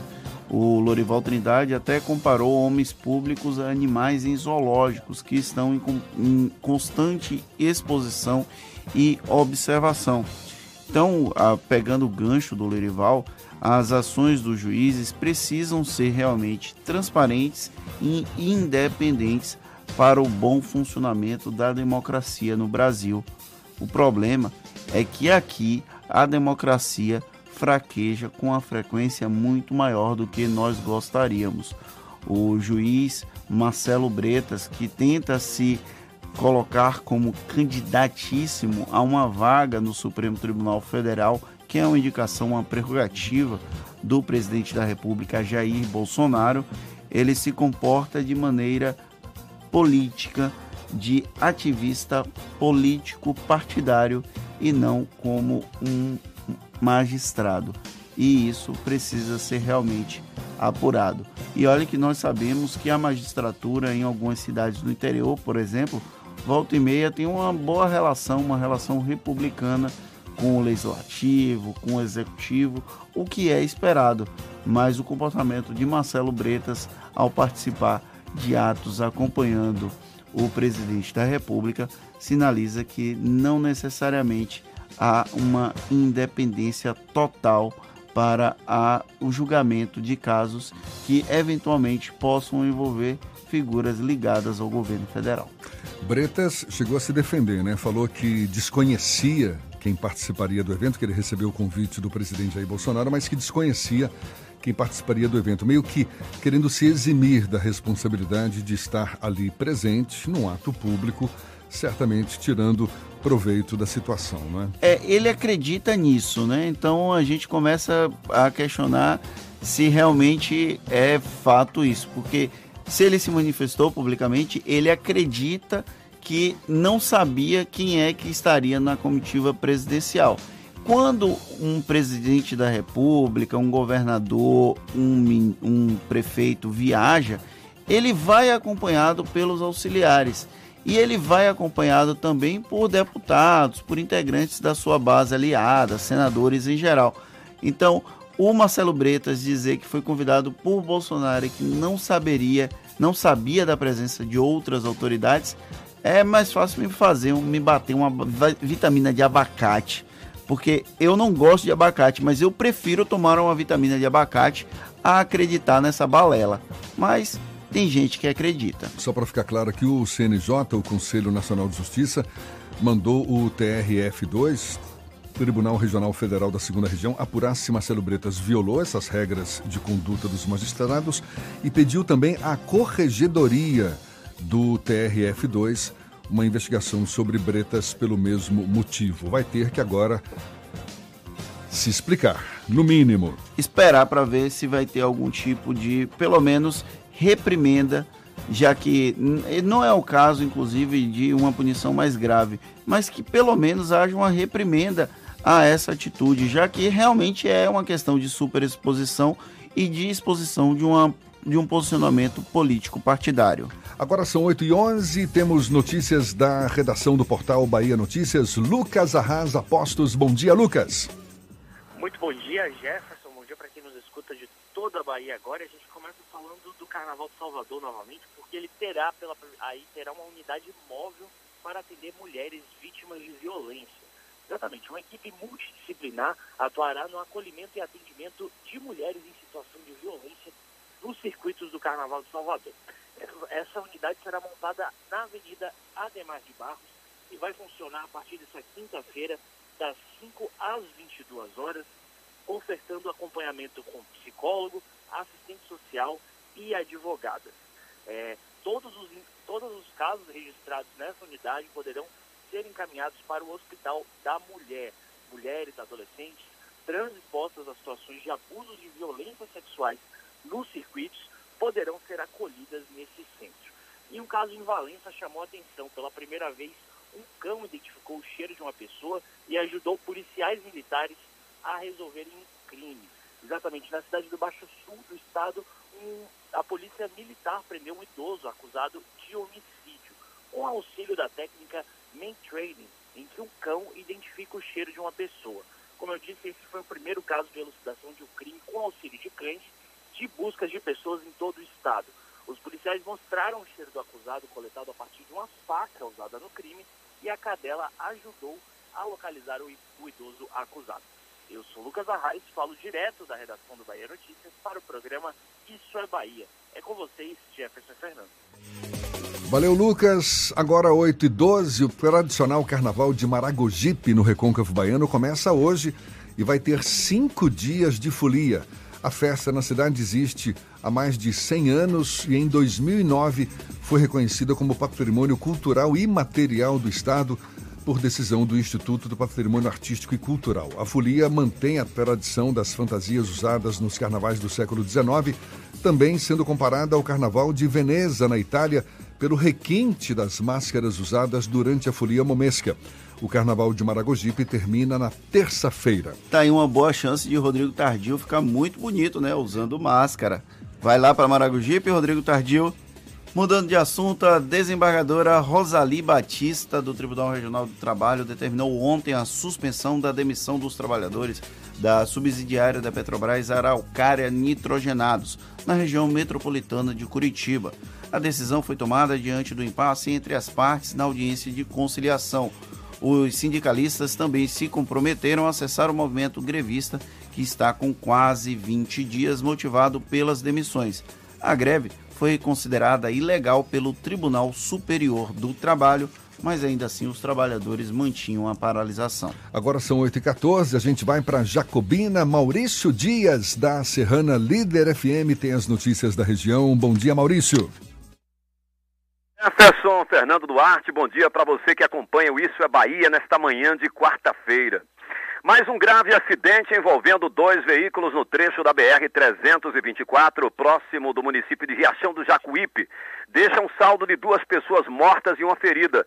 O acidente aconteceu no início da manhã de ontem, quando um caminhão conduzido por Samuel de Araújo Silva, residente na cidade de Riachão do Jacuípe, colidiu com um veículo funerário da cidade de Várzea Nova, onde estavam o motorista Erivan Souza da Silva, de 42 anos, e o carona Renato Alves, que morreram no local. O condutor do caminhão foi socorrido ao hospital da cidade com algumas escoriações, mas passa bem. Policiais militares estiveram no local até a chegada de prepostos da Polícia Rodoviária Federal e do Corpo de Bombeiros, já que o, os corpos das vítimas fatais estavam presos às ferragens. Vale ressaltar que o trecho da BR-324, onde aconteceu este acidente, vem se constituindo em local de recorrentes tragédias. A exemplo do acidente envolvendo um micro-ônibus da Prefeitura de Capela do Alto Alegre e um caminhão em julho do ano passado, quando morreram seis pessoas e doze ficaram gravemente feridas. Motoristas reclamam a necessidade de um maior controle de velocidade e fiscalização mais eficiente nesse trecho da rodovia federal, que corta quase toda a região cisaleira e faz ligação com a Chapada Norte do estado. Após passagem pífia pelo Jacobina Esporte Clube com apenas um empate em cinco jogos disputados pelo Campeonato Baiano, o técnico Arnaldo Lira teve saída polêmica do time após acertar o seu retorno ao comando técnico do Atlético de Alagoinhas. Alguns dirigentes e torcedores do Jeg da Chapada ficaram surpresos com a atitude de Arnaldo Lira, pois alegam ter tomado conhecimento de sua saída somente através das redes sociais. Em áudio enviado à nossa emissora, Arnaldo Lira diz ter aceitado a proposta do Atlético não por questões financeiras, mas pela possibilidade de chegar mais uma vez às finais do Campeonato Baiano. A diretoria do Jacobina Esporte Clube ainda não anunciou o nome do novo técnico. O próximo compromisso do Jeg da Chapada será diante do Jacuipense na casa do adversário em jogo programado para o próximo dia 1 de março. Aqui de Jacobina, no centro-norte baiano, Maurício Dias, da Rádio Serrana Líder FM, Grupo J. Sidney de Comunicação, para o programa Isso é Bahia. Valeu, Maurício. Agora, 8 e 16 notícia que chega de Brasília. A Comissão de Ética Comissão de Ética Pública da Presidência da República decidiu não abrir investigação sobre Fábio Weingarten, chefe da Secretaria Especial de Comunicação Social. Ele foi denunciado por ser acionista de uma empresa que presta serviços a algumas emissoras e agências que mantêm contratos com o governo. O relator do caso, o conselheiro Gustavo Rocha, votou pelo arquivamento e o placar ficou em 4 a 2 o ex-presidente lá do Conselho de Ética da Presidência da República, o Mauro Menezes, ele é baiano, disse que ali tinha um flagrante de improbidade administrativa, mas ainda assim o atual, os atuais membros do Conselho de Ética da Presidência não viram problema. Bom, o presidente Jair Bolsonaro voltou a ofender jornalistas. Desta vez, o alvo foi a repórter da Folha de São Paulo, Patrícia Campos Melo com insinuações sexuais, o presidente questionou a atuação do jornalista em apurações sobre o disparo em massa de mensagens. A declaração foi feita na saída do Palácio da Alvorada e cita Hans River do Nascimento, ex-funcionário de uma empresa de marketing digital. Hans prestou esclarecimentos à CPI das, CPMI das fake news, que apura a disseminação de conteúdo falso na internet, mentiu na CPMI, foi reproduzido pelo Eduardo Bolsonaro e ontem pelo presidente da República, Jair Bolsonaro, numa atitude extremamente lamentável, misógina e que afronta diretamente a democracia brasileira. Eu me solidarizo com a Patrícia Campos Melo, que foi alvo desse absurdo ataque feito pelo presidente da República, que infelizmente não segue o decoro exigido pelo cargo que exerce. É, é um absurdo, sim, ele pegar carona, inclusive, no desrespeito que já tinha sido manifestado pelo Hans River do Nascimento, que já e tinha feito Bolsonaro. já tinha feito insinuação sexual contra a jornalista Patrícia e o presidente embarca nessa onda com aquele semblante irônico ao se referir a, a, ao que ele chama de a jornalista queria um furo de reportagem, sabe? Coisa de baixo nível que não condiz com a figura de um presidente da República, pelo menos essa é minha opinião. E ainda tem uma outra questão. O Hans River do Nascimento, ele vai responder na Justiça Comum pelas insinuações que ele fez contra a Patrícia Campos Melo. Porém, a imunidade concedida a alguns políticos, como o Eduardo Bolsonaro e o Jair Bolsonaro, impede que eles respondam muito mais facilmente pelas, pelos absurdos, pelos impropérios desferidos contra jornalista. E isso aqui não é uma questão de corporativismo, não é uma questão de defesa de classe. É apenas um absurdo que um presidente da República se comporte dessa forma. Agora são 8h20, a gente vai para o sul do estado, vamos para Itabuna. Lula Tavares, da Interativa FM, tem as notícias da região. Bom dia, Lula! Bom dia, Jefferson. Bom dia, Fernando Duarte. Bom dia para o nosso ouvinte Interativo FM aqui na região e para a grande audiência do Isso é Bahia em todo o estado. Jefferson, também carnaval aqui na região, desta vez em Ilhéus. E a prefeitura local inicia nesta quarta-feira o cadastramento para vendedores ambulantes que irão trabalhar durante a folia, que esse ano tem como tema Carnaval do Povo. Os interessados devem se dirigir ao Palácio Paranaguá, no centro da cidade, hoje e amanhã, a partir das 14 horas, levando os seguintes documentos: RG, CPF e comprovante de residência atualizado do município, hein? O local para a instalação das barracas será definido pelo setor de fiscalização da prefeitura na manhã desta sexta-feira. De acordo com a Secretaria de Cultura e Turismo, 16 blocos já estão confirmados para desfilar entre os dias 22 e 25, das 3 da tarde à meia-noite, na Avenida Soares Lopes.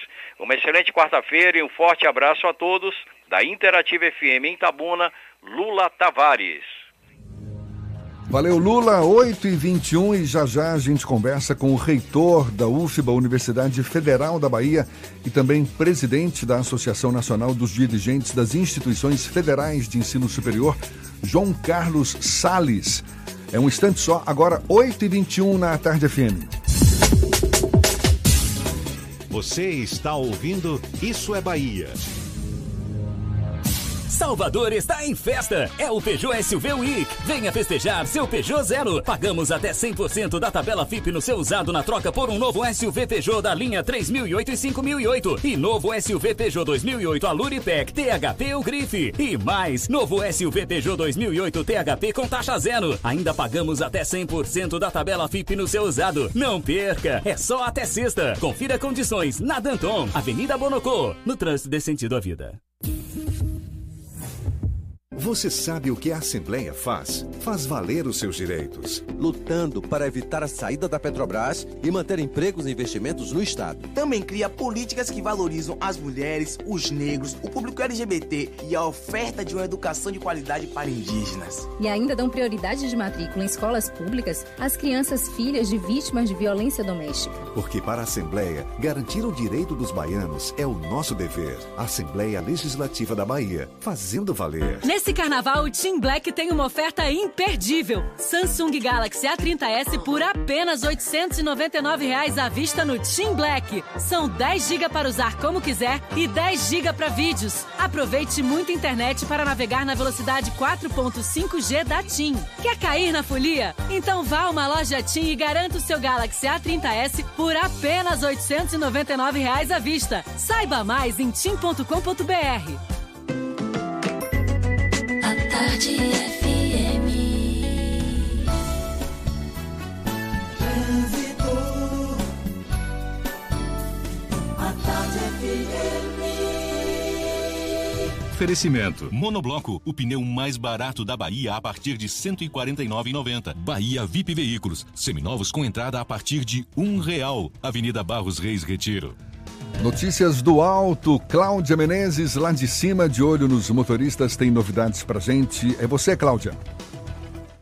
Oi, Jefferson, eu tenho dica para você que está na paralela e quer chegar em Lauro de Freitas. Você já pode cortar para a orla da cidade, seguir pela Praia do Flamengo e Pitanga para chegar ali no centro de Lauro. Assim você já evita a lentidão que tem ali no finalzinho da paralela em direção ao aeroporto e tem também lentidão no final da Caribé, ali nas imediações da estação aeroporto no acesso à Estrada do Corpo. Se você já estiver na Caribé, você pode também desviar. Você pega ali a Rua do Bambuzal, do aeroporto, você já sai logo ali no início da Estrada do Coco. Depois é só cortar ali na Avenida 2 de Julho, que é uma via alternativa logo no início da Estrada do Coco. Você chega no centro de Lauro com mais tranquilidade. Se você vai sair de Tinga agora e quer chegar na Paralela, pegue a Avenida São Cristóvão. Não vá pela Caribé, que tem bastante lentidão agora em direção à Paralela. Vem aí a ligação Lobato-Pirajá, Ponte Salvador Itaparica, metrô de Cajazeiras e VLT do subúrbio. O governo tamanho G do Brasil só podia ser o da Bahia. Governo do Estado, o melhor governo do Brasil. Volto com você, Jefferson. Obrigado, Cláudia. A Tarde FM de carona com quem ouve e gosta.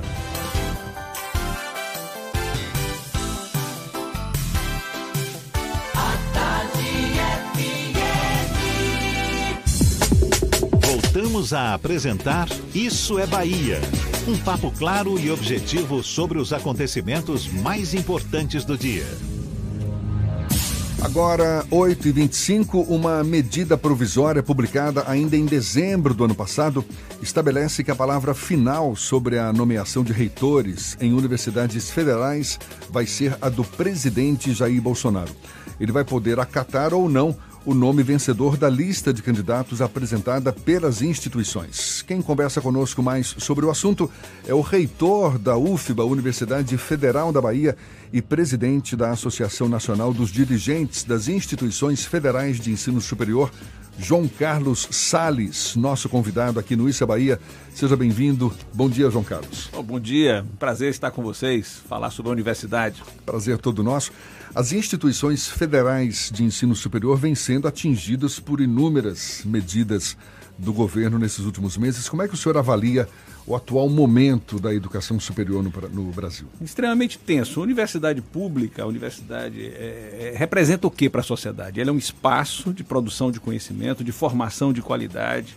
É um espaço que não transmite apenas um conhecimento feito fora. A gente produz conhecimento, faz pesquisa, faz extensão, se relaciona com a sociedade. E por isso mesmo nós constituímos uma comunidade que exercita uma democracia. Nós temos, pela Constituição, autonomia, ou seja, autonomia administrativa, autonomia didática, científica. Por isso mesmo, é claro, devemos poder escolher nossos dirigentes, né?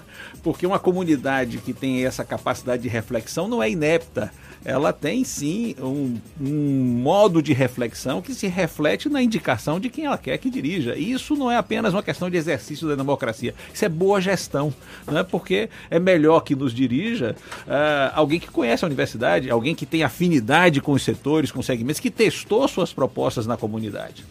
Até agora, a lista tríplice já é um expediente que existe para as universidades. Os institutos federais têm já uma vantagem na sua, na sua construção, na sua legislação originária, de que eles indicam um nome só para os institutos federais essa medida provisória é mais devastadora, porque faz com que eles, que já apresentavam um nome só, que era o nome que representava a comunidade, a vontade da comunidade, agora sejam obrigados a apresentar uma lista tríplice. Uhum. Mas qual é a grande novidade, o maior ataque dessa medida?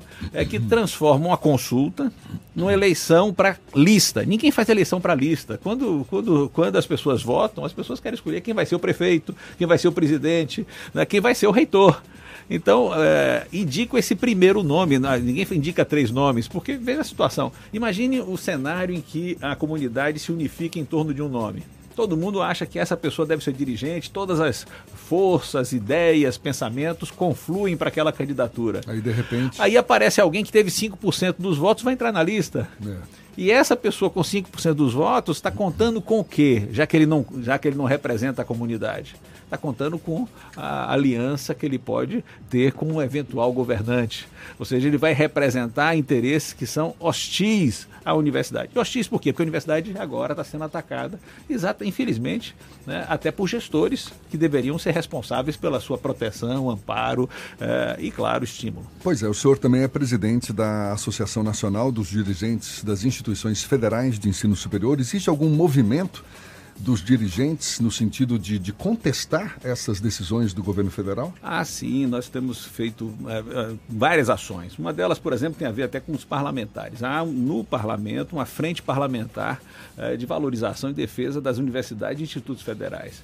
Temos tido mobilizações diversas. Devem dizer que a nossa comunidade não tem ficado, não tem silenciado. Estudantes, técnicos e docentes têm ido às ruas, têm se organizado em assembleias.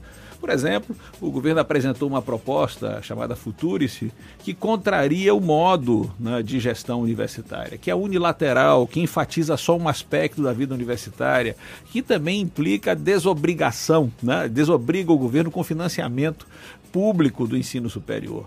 Ah, nós reagimos bem e todas as universidades que se manifestaram rejeitaram a proposta. Tanto que a proposta até agora não seguiu para o Congresso. Vamos ver se ela seguir, vamos voltar a debater. É nosso papel, nossa missão, não, não devemos deixar de debater, mas é, nos termos em que ela foi apresentada, com o espírito que foi apresentada, provavelmente a comunidade vai continuar reagindo e rejeitando essa proposta. Esse é um exemplo. Uma das questões que envolvem as universidades federais é o corte de verbas que Sim. foi anunciado principalmente no início do governo Bolsonaro. Sim. Como é que está a situação da UFBA hoje? Olha, a situação, vamos pegar no geral, a situação da UFM em particular, ela é uma situação é, de encontrar uma defasagem orçamentária. Se nós notarmos é, o que houve, houve apenas uma manutenção nominal das verbas de custeio, sem levar em conta a inflação, sem levar em conta a expansão, sem levar em conta o, o crescimento de ações, etc., que aumenta despesas. Isso faz com que tenhamos enfrentado até a necessidade de fazer reduções de pessoal terceirizado, demissões eh, e dificuldades também com o fluxo de recursos, atrasos que levam, por exemplo, ao não pagamento imediato eh, de pessoal terceirizado. Isso causa, é claro, um grande transtorno e atinge exatamente esse pessoal, essa força de trabalho, que é essencial à universidade, que tem amor à universidade e que é a mais precarizada. Além dessa situação particular que a UFBA enfrentou, a gente pode dizer que, no geral, sim, há uma defasagem de orçamento. É uma situação semelhante no geral. alguns mais, outros menos, depende da, da, da, história, dos investimentos feitos na instituição, é, mas, no geral, há uma defasagem orçamentária. Essa é a regra geral. E é, essa defasagem se agrava com a posição do governo de, por exemplo, ter contingenciado quando não precisava ter contingenciado. Contingenciado não, bloqueado o recurso. É diferente do contingenciamento. O contingenciamento é a liberação progressiva. Exatamente. É o, o bloqueio está ali. tá ali. você vai é. liberando progressivamente. O bloqueio foi retirar do sistema, Exato. o que gerou uma grande instabilidade. Aí por isso que interpretamos como um corte, reagimos, conseguimos reverter. É, e notem, esse, esse, o governo, o Ministério da Educação, não executou mais de um bilhão de reais. Ou seja, se ele estava com esse recurso, sem recursos, como é que ele deixou de executar, deixou de empenhar é, mais de um bilhão de reais? Isso não parece ter sido correto em relação a universidades que necessitariam de, desse, de recursos. Por exemplo, as universidades e outros programas, programas diversos que foram suspensos. Agora, nesse momento, a, a, a universidade vive um certo susto as universidades. Você deve ter tido notícias de que é, algumas universidades estão preocupadas com a possibilidade de nomeação de despesas as mais diversas, de honrar os compromissos legais de progressão funcional. Por quê? Porque ao mesmo tempo que você tem um pacto na sociedade, é um pacto que diz o tamanho da UFB é esse, ela tem o direito a ter tantos docentes, ela tem, portanto, uma natureza especial que quando um docente se aposenta, falece ou precisa se afastar, você pode ter um substituto ou fazer uma nova vaga, no caso de eh, se há uma aposentadoria, eh, ou seja, a reposição do seu quadro que se fez um pacto na sociedade de qual é o tamanho da universidade, quais são os cursos que ela oferece, quantos alunos ela deve atender. E de repente isso Aí, tudo fica repente, comprometido, né? Fica comprometido porque houve o seguinte, ao mesmo tempo que disseram o quantitativo é esse mesmo, é isso mesmo, você tem esse direito, mas mas é, o dirigente não pode é, criar, causar despesas, seus atos não podem causar mais despesas para pessoal, porque o valor previsto na lua, no orçamento, é inferior ao executado no ano passado. Ou seja, não é suficiente para pagar todo o pessoal esse ano. Mas isso não é novo, sempre houve suplementação orçamentária. O que não se pode jogar isso é para os reitores. Porque essa, esse compromisso de pagar pessoal, que são despesas obrigatórias, e direitos também dos docentes, progressão funcional, é, auxílio natalidade, é, os auxílios diversos, os direitos é, que já estão legislados, isso tudo faz parte de um pacto que a sociedade fez para a manutenção dessas universidades. Isso é compromisso de governo, de Estado mesmo. Não é de reitor. Não é de reitor. Fernando quer fazer uma pergunta. É, a gente tem observado uma série de é, questões de alunos. No, no final do ano passado, a gente passou por uma situação um pouco mais delicada, porque não sabia se o MEC ia liberar recursos para a universidade finalizar o ano funcionando normalmente. E esse ano tem essa questão orçamentária que é um, um desafio é, que se manteve. Existe a possibilidade das atividades da universidade, no caso da Universidade Federal da Bahia, que o senhor é reitor, mas como o senhor representa também ah, uma associação, é, das universidades terem dificuldades de manter o funcionamento regular no dia a dia da atividade básica, que é o ensino, por conta dessa série de medidas que o Ministério da Educação tem tomado junto com o governo federal?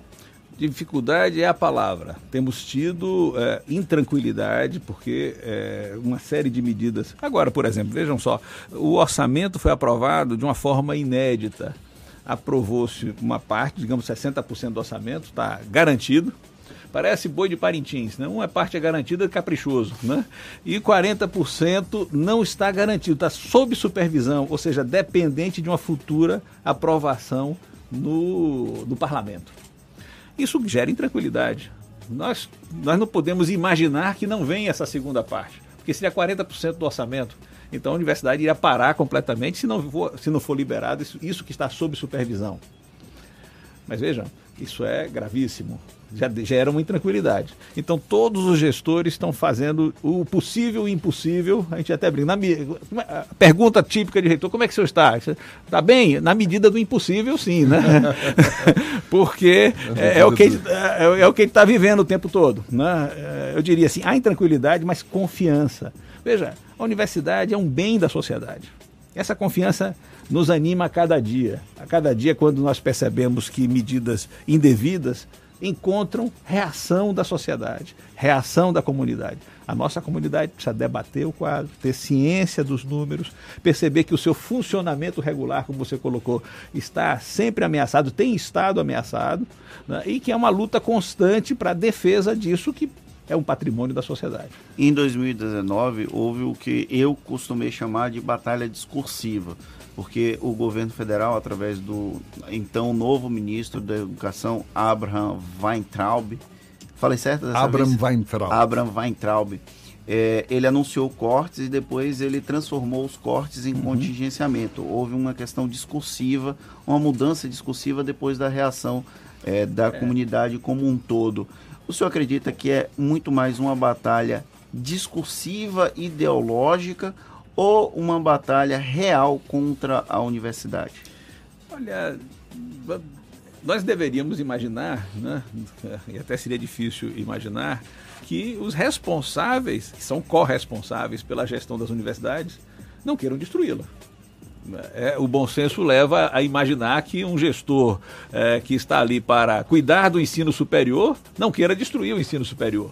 Evidentemente, nós temos que ter essa confiança. Isso é a base prévia. O discurso, porém, foi muito agressivo. Então, as universidades foram acusadas de fazer balbúrdia, eh, e aí lembre que a UFBA até foi uma dessas que foi indigitada como fazendo balbúrdia. Reagimos no início dizendo balbúrdia, aqui não faz balbúrdia, depois dizendo, ele pode até fazer balbúrdia, mas não, é, não somos espaço da barbárie. Aqui não é o lugar do obscurantismo, não pode ser isso. Eh, ou seja, avançou-se o sinal agredindo reitores, reitoras, eh, fazendo um discurso pejorativo eh, em relação a esse espaço. Então, essa, essa batalha discursiva, você tem razão. É, a preocupação é que a batalha discursiva tão consistente pode denotar, sim, uma intenção de desmonte. Uma intenção de descompromisso com o financiamento público da educação, por exemplo. Aí não é Twitter, aí é planilha Excel. Você mudou o aplicativo. Né? Você pode, assim, o uso irresponsável do Twitter. Há usos responsáveis do Twitter, né? mas há usos irresponsáveis do Twitter. E há usos maravilhosos da planilha Excel, e há usos abusivos da planilha Excel. É tentar pegar uma questão de orçamento e, por exemplo, dizer, ah, já que há esse problema de orçamento, deixamos de ter o compromisso com algo que é um investimento e não é um custo. Né? Ou seja, é, com, está em jogo sim como é que nós compreendemos o lugar da universidade. Esse Ah. é o desafio. Há também uma discussão sobre a adesão ou não de universidades a um programa do MEC que parece caminha para ser natimorto, mas há essa discussão. A UFBA rejeitou participar desse programa, desse projeto, mas Uhum. o senhor também representa outras universidades. Como é que está o debate sobre esse programa do governo É, federal, esse é- que é sim. mais ou menos uma substituição da obrigação do poder público Claro. de gerir a universidade? Você tocou bem no ponto, uma boa questão. Eu até mencionei o programa Futurice. Né? Esse programa Futurice é isso. Ele foi apresentado como a última Coca-Cola do deserto, digamos assim. Mas parece que às vezes querem criar o deserto para que a Coca-Cola funcione. Então, porque é, é como se, se você cerceia, se você deixa de investir, se você compreende que a universidade é um gasto e não justificado, é, pode se sugerir a ideia de que é preciso que ela mesma vá procurar recursos. né? É, devemos, defendemos claramente a manutenção do compromisso do Estado com o financiamento do ensino superior público de qualidade. Isso é fundamental. Mas as universidades têm rejeitado em geral o programa, porque o programa tem vários problemas. Problemas do que é a constituição desse fundo, problemas de in- in- eh, interferência na autonomia, porque contratos de gestão passariam a ser, contratos importantes da universidade pa- passariam a ser geridos ou por fundações ou por organizações sociais uma visão que enfatiza só o empreendedorismo, desconhece a extensão, não valoriza tanta pesquisa, subordina a pesquisa à inovação quando deveria ser o contrário e assim por diante. Então a posição mais geral, todas, em si, todas as que se manifestaram, rejeitaram. O programa já tem três versões. Elas são parecidas, houve alguma evolução interna entre elas, mas as três mantêm esses princípios que têm levado à rejeição. Eh, o, o secretário de, de ensino superior, que era o responsável pelo programa, ele se demitiu, pediu exoneração. Né? Então, não sabemos se esse programa vai continuar, se, se terá a nova versão, mas certamente as universidades, uma vez havendo o programa, vão debater e vão se posicionar. João Carlos, para a gente encerrar, a gente está destacando aqui decisões do governo que comprometem, de certa forma, a gestão da, do ensino superior público no Brasil. Do ponto de vista ideológico, pegando um pouco carona no que Fernando perguntou, essa postura mais com um viés conservador, que, que nos surpreende a cada dia, com declarações, enfim, que colocam em xeque essa pluralidade que é típica do, do, do, do ensino como um todo. Como é que o senhor avalia? É, é um retrocesso? É, é, algo que se esperava desse novo governo? Enfim, eu queria que Aí, expressasse a sua opinião nesse sentido. Nós temos que pensar a sociedade brasileira. A sociedade brasileira sempre foi marcada por traços de autoritarismo, de discriminação, de preconceito. A universidade, por sua feita, como está na sociedade, sempre também teve é, algumas manifestações internas autoritárias, mas ao mesmo tempo a universidade é esse lugar maravilhoso de reação ao preconceito, de estudo, de, eh, de amor ao conhecimento e não ao obscurantismo. Então, naturalmente, a universidade, por si só, por existir, é, ela não é dessa ou daquela posição. Ela defende as luzes, digamos assim. Ela defende a liberdade, ela defende a democracia e por isso mesmo ela incomoda. Né? Eu acho que sim, é surpreendente esse retrocesso no país, é surpreendente que esse retrocesso tenha amparo em amplas camadas da população. Não é de estranhar, talvez uma análise talvez otimista demais, imaginasse que a sociedade brasileira já tivesse superado preconceitos tão radicais que vemos hoje expressos em falas do presidente, em falas de ministros, é, e que até às vezes ultrapassam o decoro mínimo que se pode esperar do cargo. É, mas isso faz com que a universidade exatamente tenha hoje um papel extraordinário. A UFBA tem esse papel, a UFBA é esse lugar, com suas dificuldades, problemas de manutenção, problemas de funcionamento, dificuldades históricas, é um lugar maravilhoso para se pensar e não deixo de convidar todos para estar conosco, visitar a UFBA. Faremos um novo congresso da UFBA esse ano. Continuaremos com a nossa de cabeça erguida, com serenidade, enfrentando esse cenário adverso. João Carlos Sales, reitor da Universidade Federal da Bahia, também presidente da Associação Nacional dos Dirigentes das Instituições Federais de Ensino Superior, conversando conosco aqui no Essa Bahia. Muito obrigado e um oh, bom dia. Obrigado, um grande abraço a todos. Agora, 7h44 na Tarde FM. Você está ouvindo Isso é Bahia. Salvador está em festa. É o Peugeot SUV Week. Venha festejar seu Peugeot Zero. Pagamos até 100% da tabela FIP no seu usado na troca por um novo SUV Peugeot da linha 3008 e 5008 e novo SUV Peugeot 2008 Aluripec THP ou Grife. E mais, novo SUV Peugeot 2008 THP com taxa zero. Ainda pagamos até 100% da tabela FIP no seu usado. Não perca. É só até sexta. Confira condições na Danton, Avenida Bonocô, no trânsito de sentido à vida. Você sabe o que a Assembleia faz? Faz valer os seus direitos. Valorizando uma pauta pró-municípios que garante os recursos das cidades do interior. Além disso, a ALBA debate normas para o transporte complementar, beneficiando quem não é atendido pelo sistema. E atenta ao que acontece no dia a dia, a ALBA cobra ações para preservar a segurança das barragens existentes na Bahia. Porque para a Assembleia, garantir o direito dos baianos é o nosso dever. Assembleia Legislativa da Bahia, fazendo valer. Você gostaria de dar um up na sua casa? A Etna lançou neste mês a campanha Desconto Progressivo. São móveis com design e tendência a um preço super acessível. Quanto mais você compra na Etna, mais você ganha. Descontos imperdíveis de até 20% para mobiliar a casa do seu jeito. Na Etna, os móveis dos seus sonhos cabem no seu bolso. Corra e aproveite! Etna, design ao seu alcance. Nesse carnaval, o Team Black tem uma oferta imperdível. Samsung Galaxy A30s por apenas 899 reais à vista no Team Black. São 10 GB para usar como quiser e 10 GB para vídeos. Aproveite muita internet para navegar na velocidade 4.5G da TIM. Quer cair na folia? Então vá a uma loja TIM e garanta o seu Galaxy A30s por apenas 899 reais à vista. Saiba mais em tim.com.br www.cultura.ufsc.edu.br.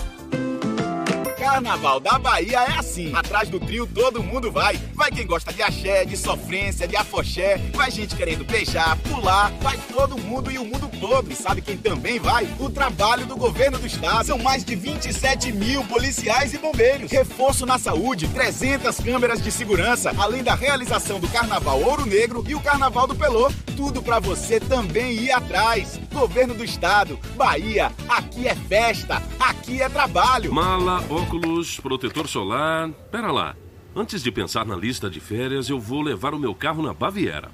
Revisão de férias Baviera, 10% de desconto. Verificação de 30 itens mais ducha grátis. E ainda, alinhamento e balanceamento a partir de R$ 59,90. É só R$ 59,90. Agende já e aproveite. Baviera, Avenida ACM, Iguatemi, 3340-3015. No trânsito dê sentido à vida. Consulte condições. Voltamos a apresentar Isso é Bahia. Um papo claro e objetivo sobre os acontecimentos mais importantes do dia. Agora 8h46, a gente vai para a redação do Portal à Tarde. Thaís Seixas atualiza as notícias para gente. Bom dia, Thaís. Oi, Jefferson, bom dia, bom dia, Fernando. E para você que acompanha o Isso é Bahia em todo o estado, olha só, a Prefeitura de Cotegipe, Márcia Sá, Teles, a prefeita de Cotegipe, tem um exercício financeiro de 2018 rejeitado pelo Tribunal de Contas, de Contas dos Municípios da Bahia, o TCM.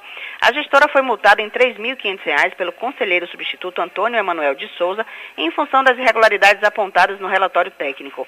Também foi determinada outra multa no valor de 36 mil reais por ultrapassar o limite para despesa com pessoal. Segundo a Lei de Responsabilidade Fiscal, as prefeituras podem investir até 54% da receita corrente líquida em gastos com pessoal. Mas no caso de Cotegipe, a verba alcançou 58,17% do total. A prefeita Márcia Sateles ainda pode recorrer da decisão. E o Portal à Tarde ainda traz uma entrevista exclusiva com o presidente do Tribunal de Justiça da Bahia, desembargador Lourival Trindade, que criticou o fechamento de comarcas no estado. O presidente evita comentar a Operação Faroeste, que investiga suposto esquema de venda de sentenças, mas reconhece que o tribunal passa por um momento de, abre aspas, crise aguda sem precedentes na história. Em visita ao Grupo à Tarde, Lourival Trindade, Trindade foi recebido pelo presidente João de Melo Leitão e diretores da empresa. Confira a entrevista completa aqui no portal Tarde, atarde.com.br. Volto com você, Jefferson. Valeu, Thaís. Agora 8h48 e a sexta fase da Operação Luz na Infância para identificar autores de crimes de abuso e exploração sexual contra crianças e adolescentes contabilizou ontem 38 prisões. São 94 mandados de busca sendo cumpridos aqui no Brasil.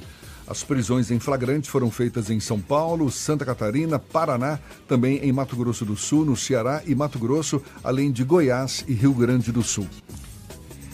E mudando para esportes, ainda não, a gente está em esportes, isso mesmo. Em busca da primeira vitória, o Bahia pega o CSA ali no Rei Pelé. O Tricolor encerrou ontem a preparação para o jogo, marcado para hoje às sete e meia da noite no estádio Rei Pelé, lá em Maceió. O duelo é válido pela quinta rodada da Copa do Nordeste. O recém-chegado Rodriguinho participou pela primeira vez de um treino com bola no centro de treinamento Evaristo de Macedo. Em recuperação de uma cirurgia no pé, Marco Antônio fez um trabalho na fisioterapia. Já o lateral Giovani continua em fase de recondicionamento físico depois do jogo de hoje. O tricolor só joga na quarta-feira de cinzas contra o Nacional no Paraguai pela Copa Sul-Americana. Depois do jogo de hoje vai curtir o carnaval. Agora, 8h49, a gente vai para GQS Cidade Sol. Márcio Lima, da 93 FM e as notícias da região. Bom dia, Márcio. Bom dia, Jefferson Beltrão. Bom dia, Fernando Duarte e a todos os ouvintes do programa Isso é Bahia. Estamos chegando com notícias aqui da Cidade Sol, Jequié.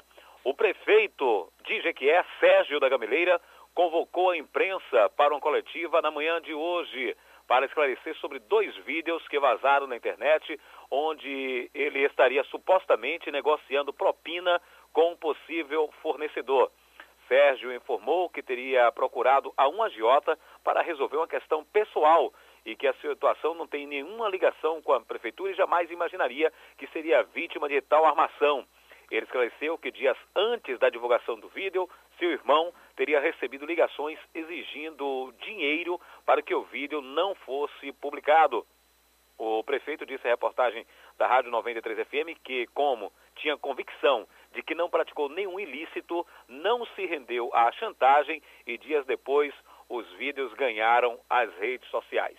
Ele disse acreditar que a ação tem motivação política de quem tenta a qualquer custo para o poder, respeitando o resultado das urnas. É, o chefe do executivo de GQ apontou que o vídeo foi editado e que a ação é uma armação contra ele. Inclusive lembrou que o chantageador, o possível chantageador, teria dito para que cuidassem dos seus pais, pois o conteúdo dos vídeos abalaria toda a família. Na conclusão da entrevista, Sérgio desafiou e pediu que postem o vídeo na íntegra. E disse ainda: é, se vocês não tiverem coragem, mandem para mim, que eu mesmo faço questão de postar este vídeo completo nas minhas redes sociais. A repercussão foi muito grande. A entrevista aconteceu às 7 horas da manhã de hoje no prédio da Prefeitura do município de Jequié. São essas informações e essa informação que ganhou um destaque muito, uma repercussão muito grande. Márcio Lima, de Jequié, Rádio 93 FM, para o programa Isso é Bahia. Valeu, Márcio. Agora 8h52 e o guarda municipal flagrado armado durante o furdunço no último domingo em Salvador foi afastado de suas funções, está proibido de atuar nas ruas durante o carnaval. O guarda, que não teve o nome divulgado, vai seguir apenas desempenhando funções administrativas até que a investigação do fato seja concluída. De acordo com a Guarda Civil Municipal, a ação do agente pode implicar na cassação do porte de arma de fogo e na apreensão da arma. Imagens absurdas circularam pelas redes sociais.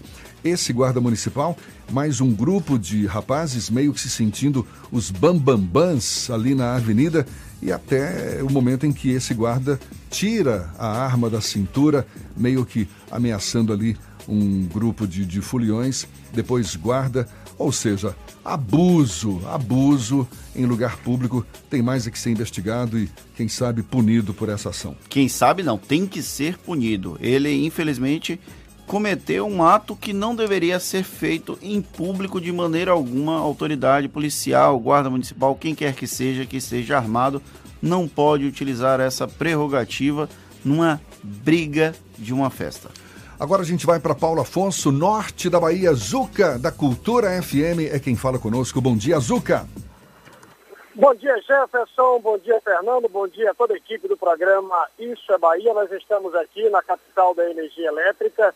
Olha, nestas últimas 24 horas, uma informação de muita repercussão, não só na cidade, mas também em toda a nossa região. Um feminicídio aconteceu aqui na capital da energia elétrica. Mulher de 43 anos é morta com tiro na cabeça. Segundo informações, as informações iniciais, o tiro foi disparado pelo marido.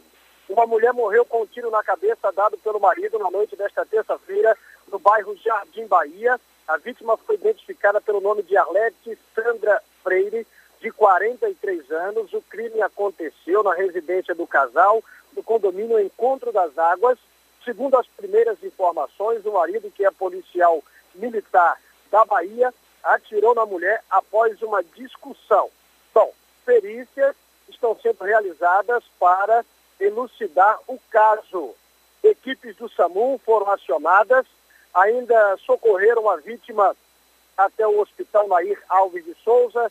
A mulher, que era mãe de dois filhos, um casal, foi atendida mas já deu entrada na emergência com diagnóstico de morte cerebral.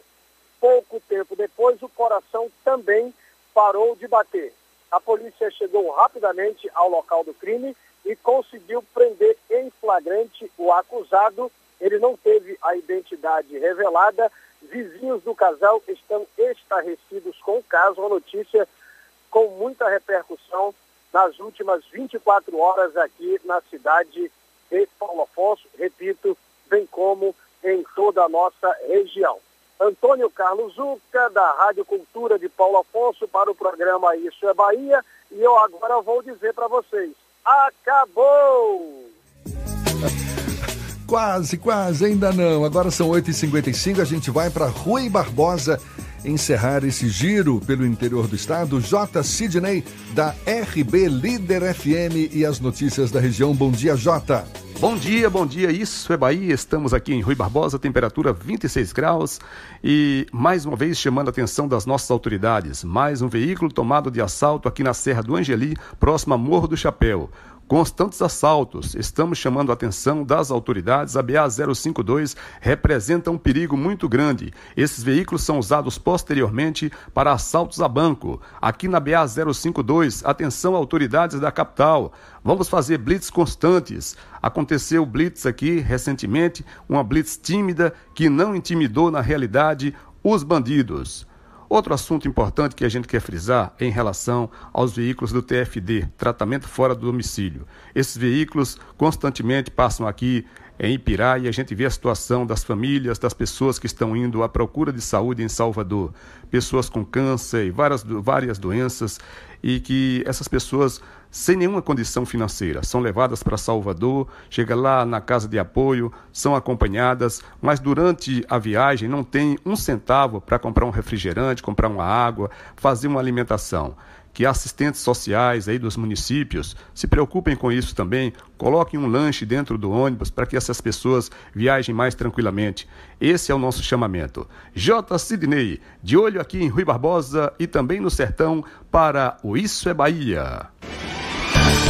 Acabou! Esse acabou, saiu desafinado hoje. Encerramos mais um Isso é Bahia. Muito obrigado pela companhia de todos vocês. Amanhã, a partir das 7 da manhã, estamos de volta para Salvador e em torno. E a partir das 8 da manhã para todo o estado. Eu espero que se nenhuma sucuri para que Jefferson não se empolgue novamente. Um grande abraço e até amanhã. Amanhã, por favor, com uma camisa verde abacate, Isso. certo? Para fazer sucesso, tanto quanto essa rosa de hoje. Muito obrigado pela parceria, pela confiança, pela audiência. Olhe, estamos ainda no meio da semana, tem chão pela frente, eu sei, amanhã já é carnaval, mas ainda hoje, quarta-feira, aproveite bem o dia. Amanhã tem mais. Tchau, tchau, tchau, tchau, tchau, tchau.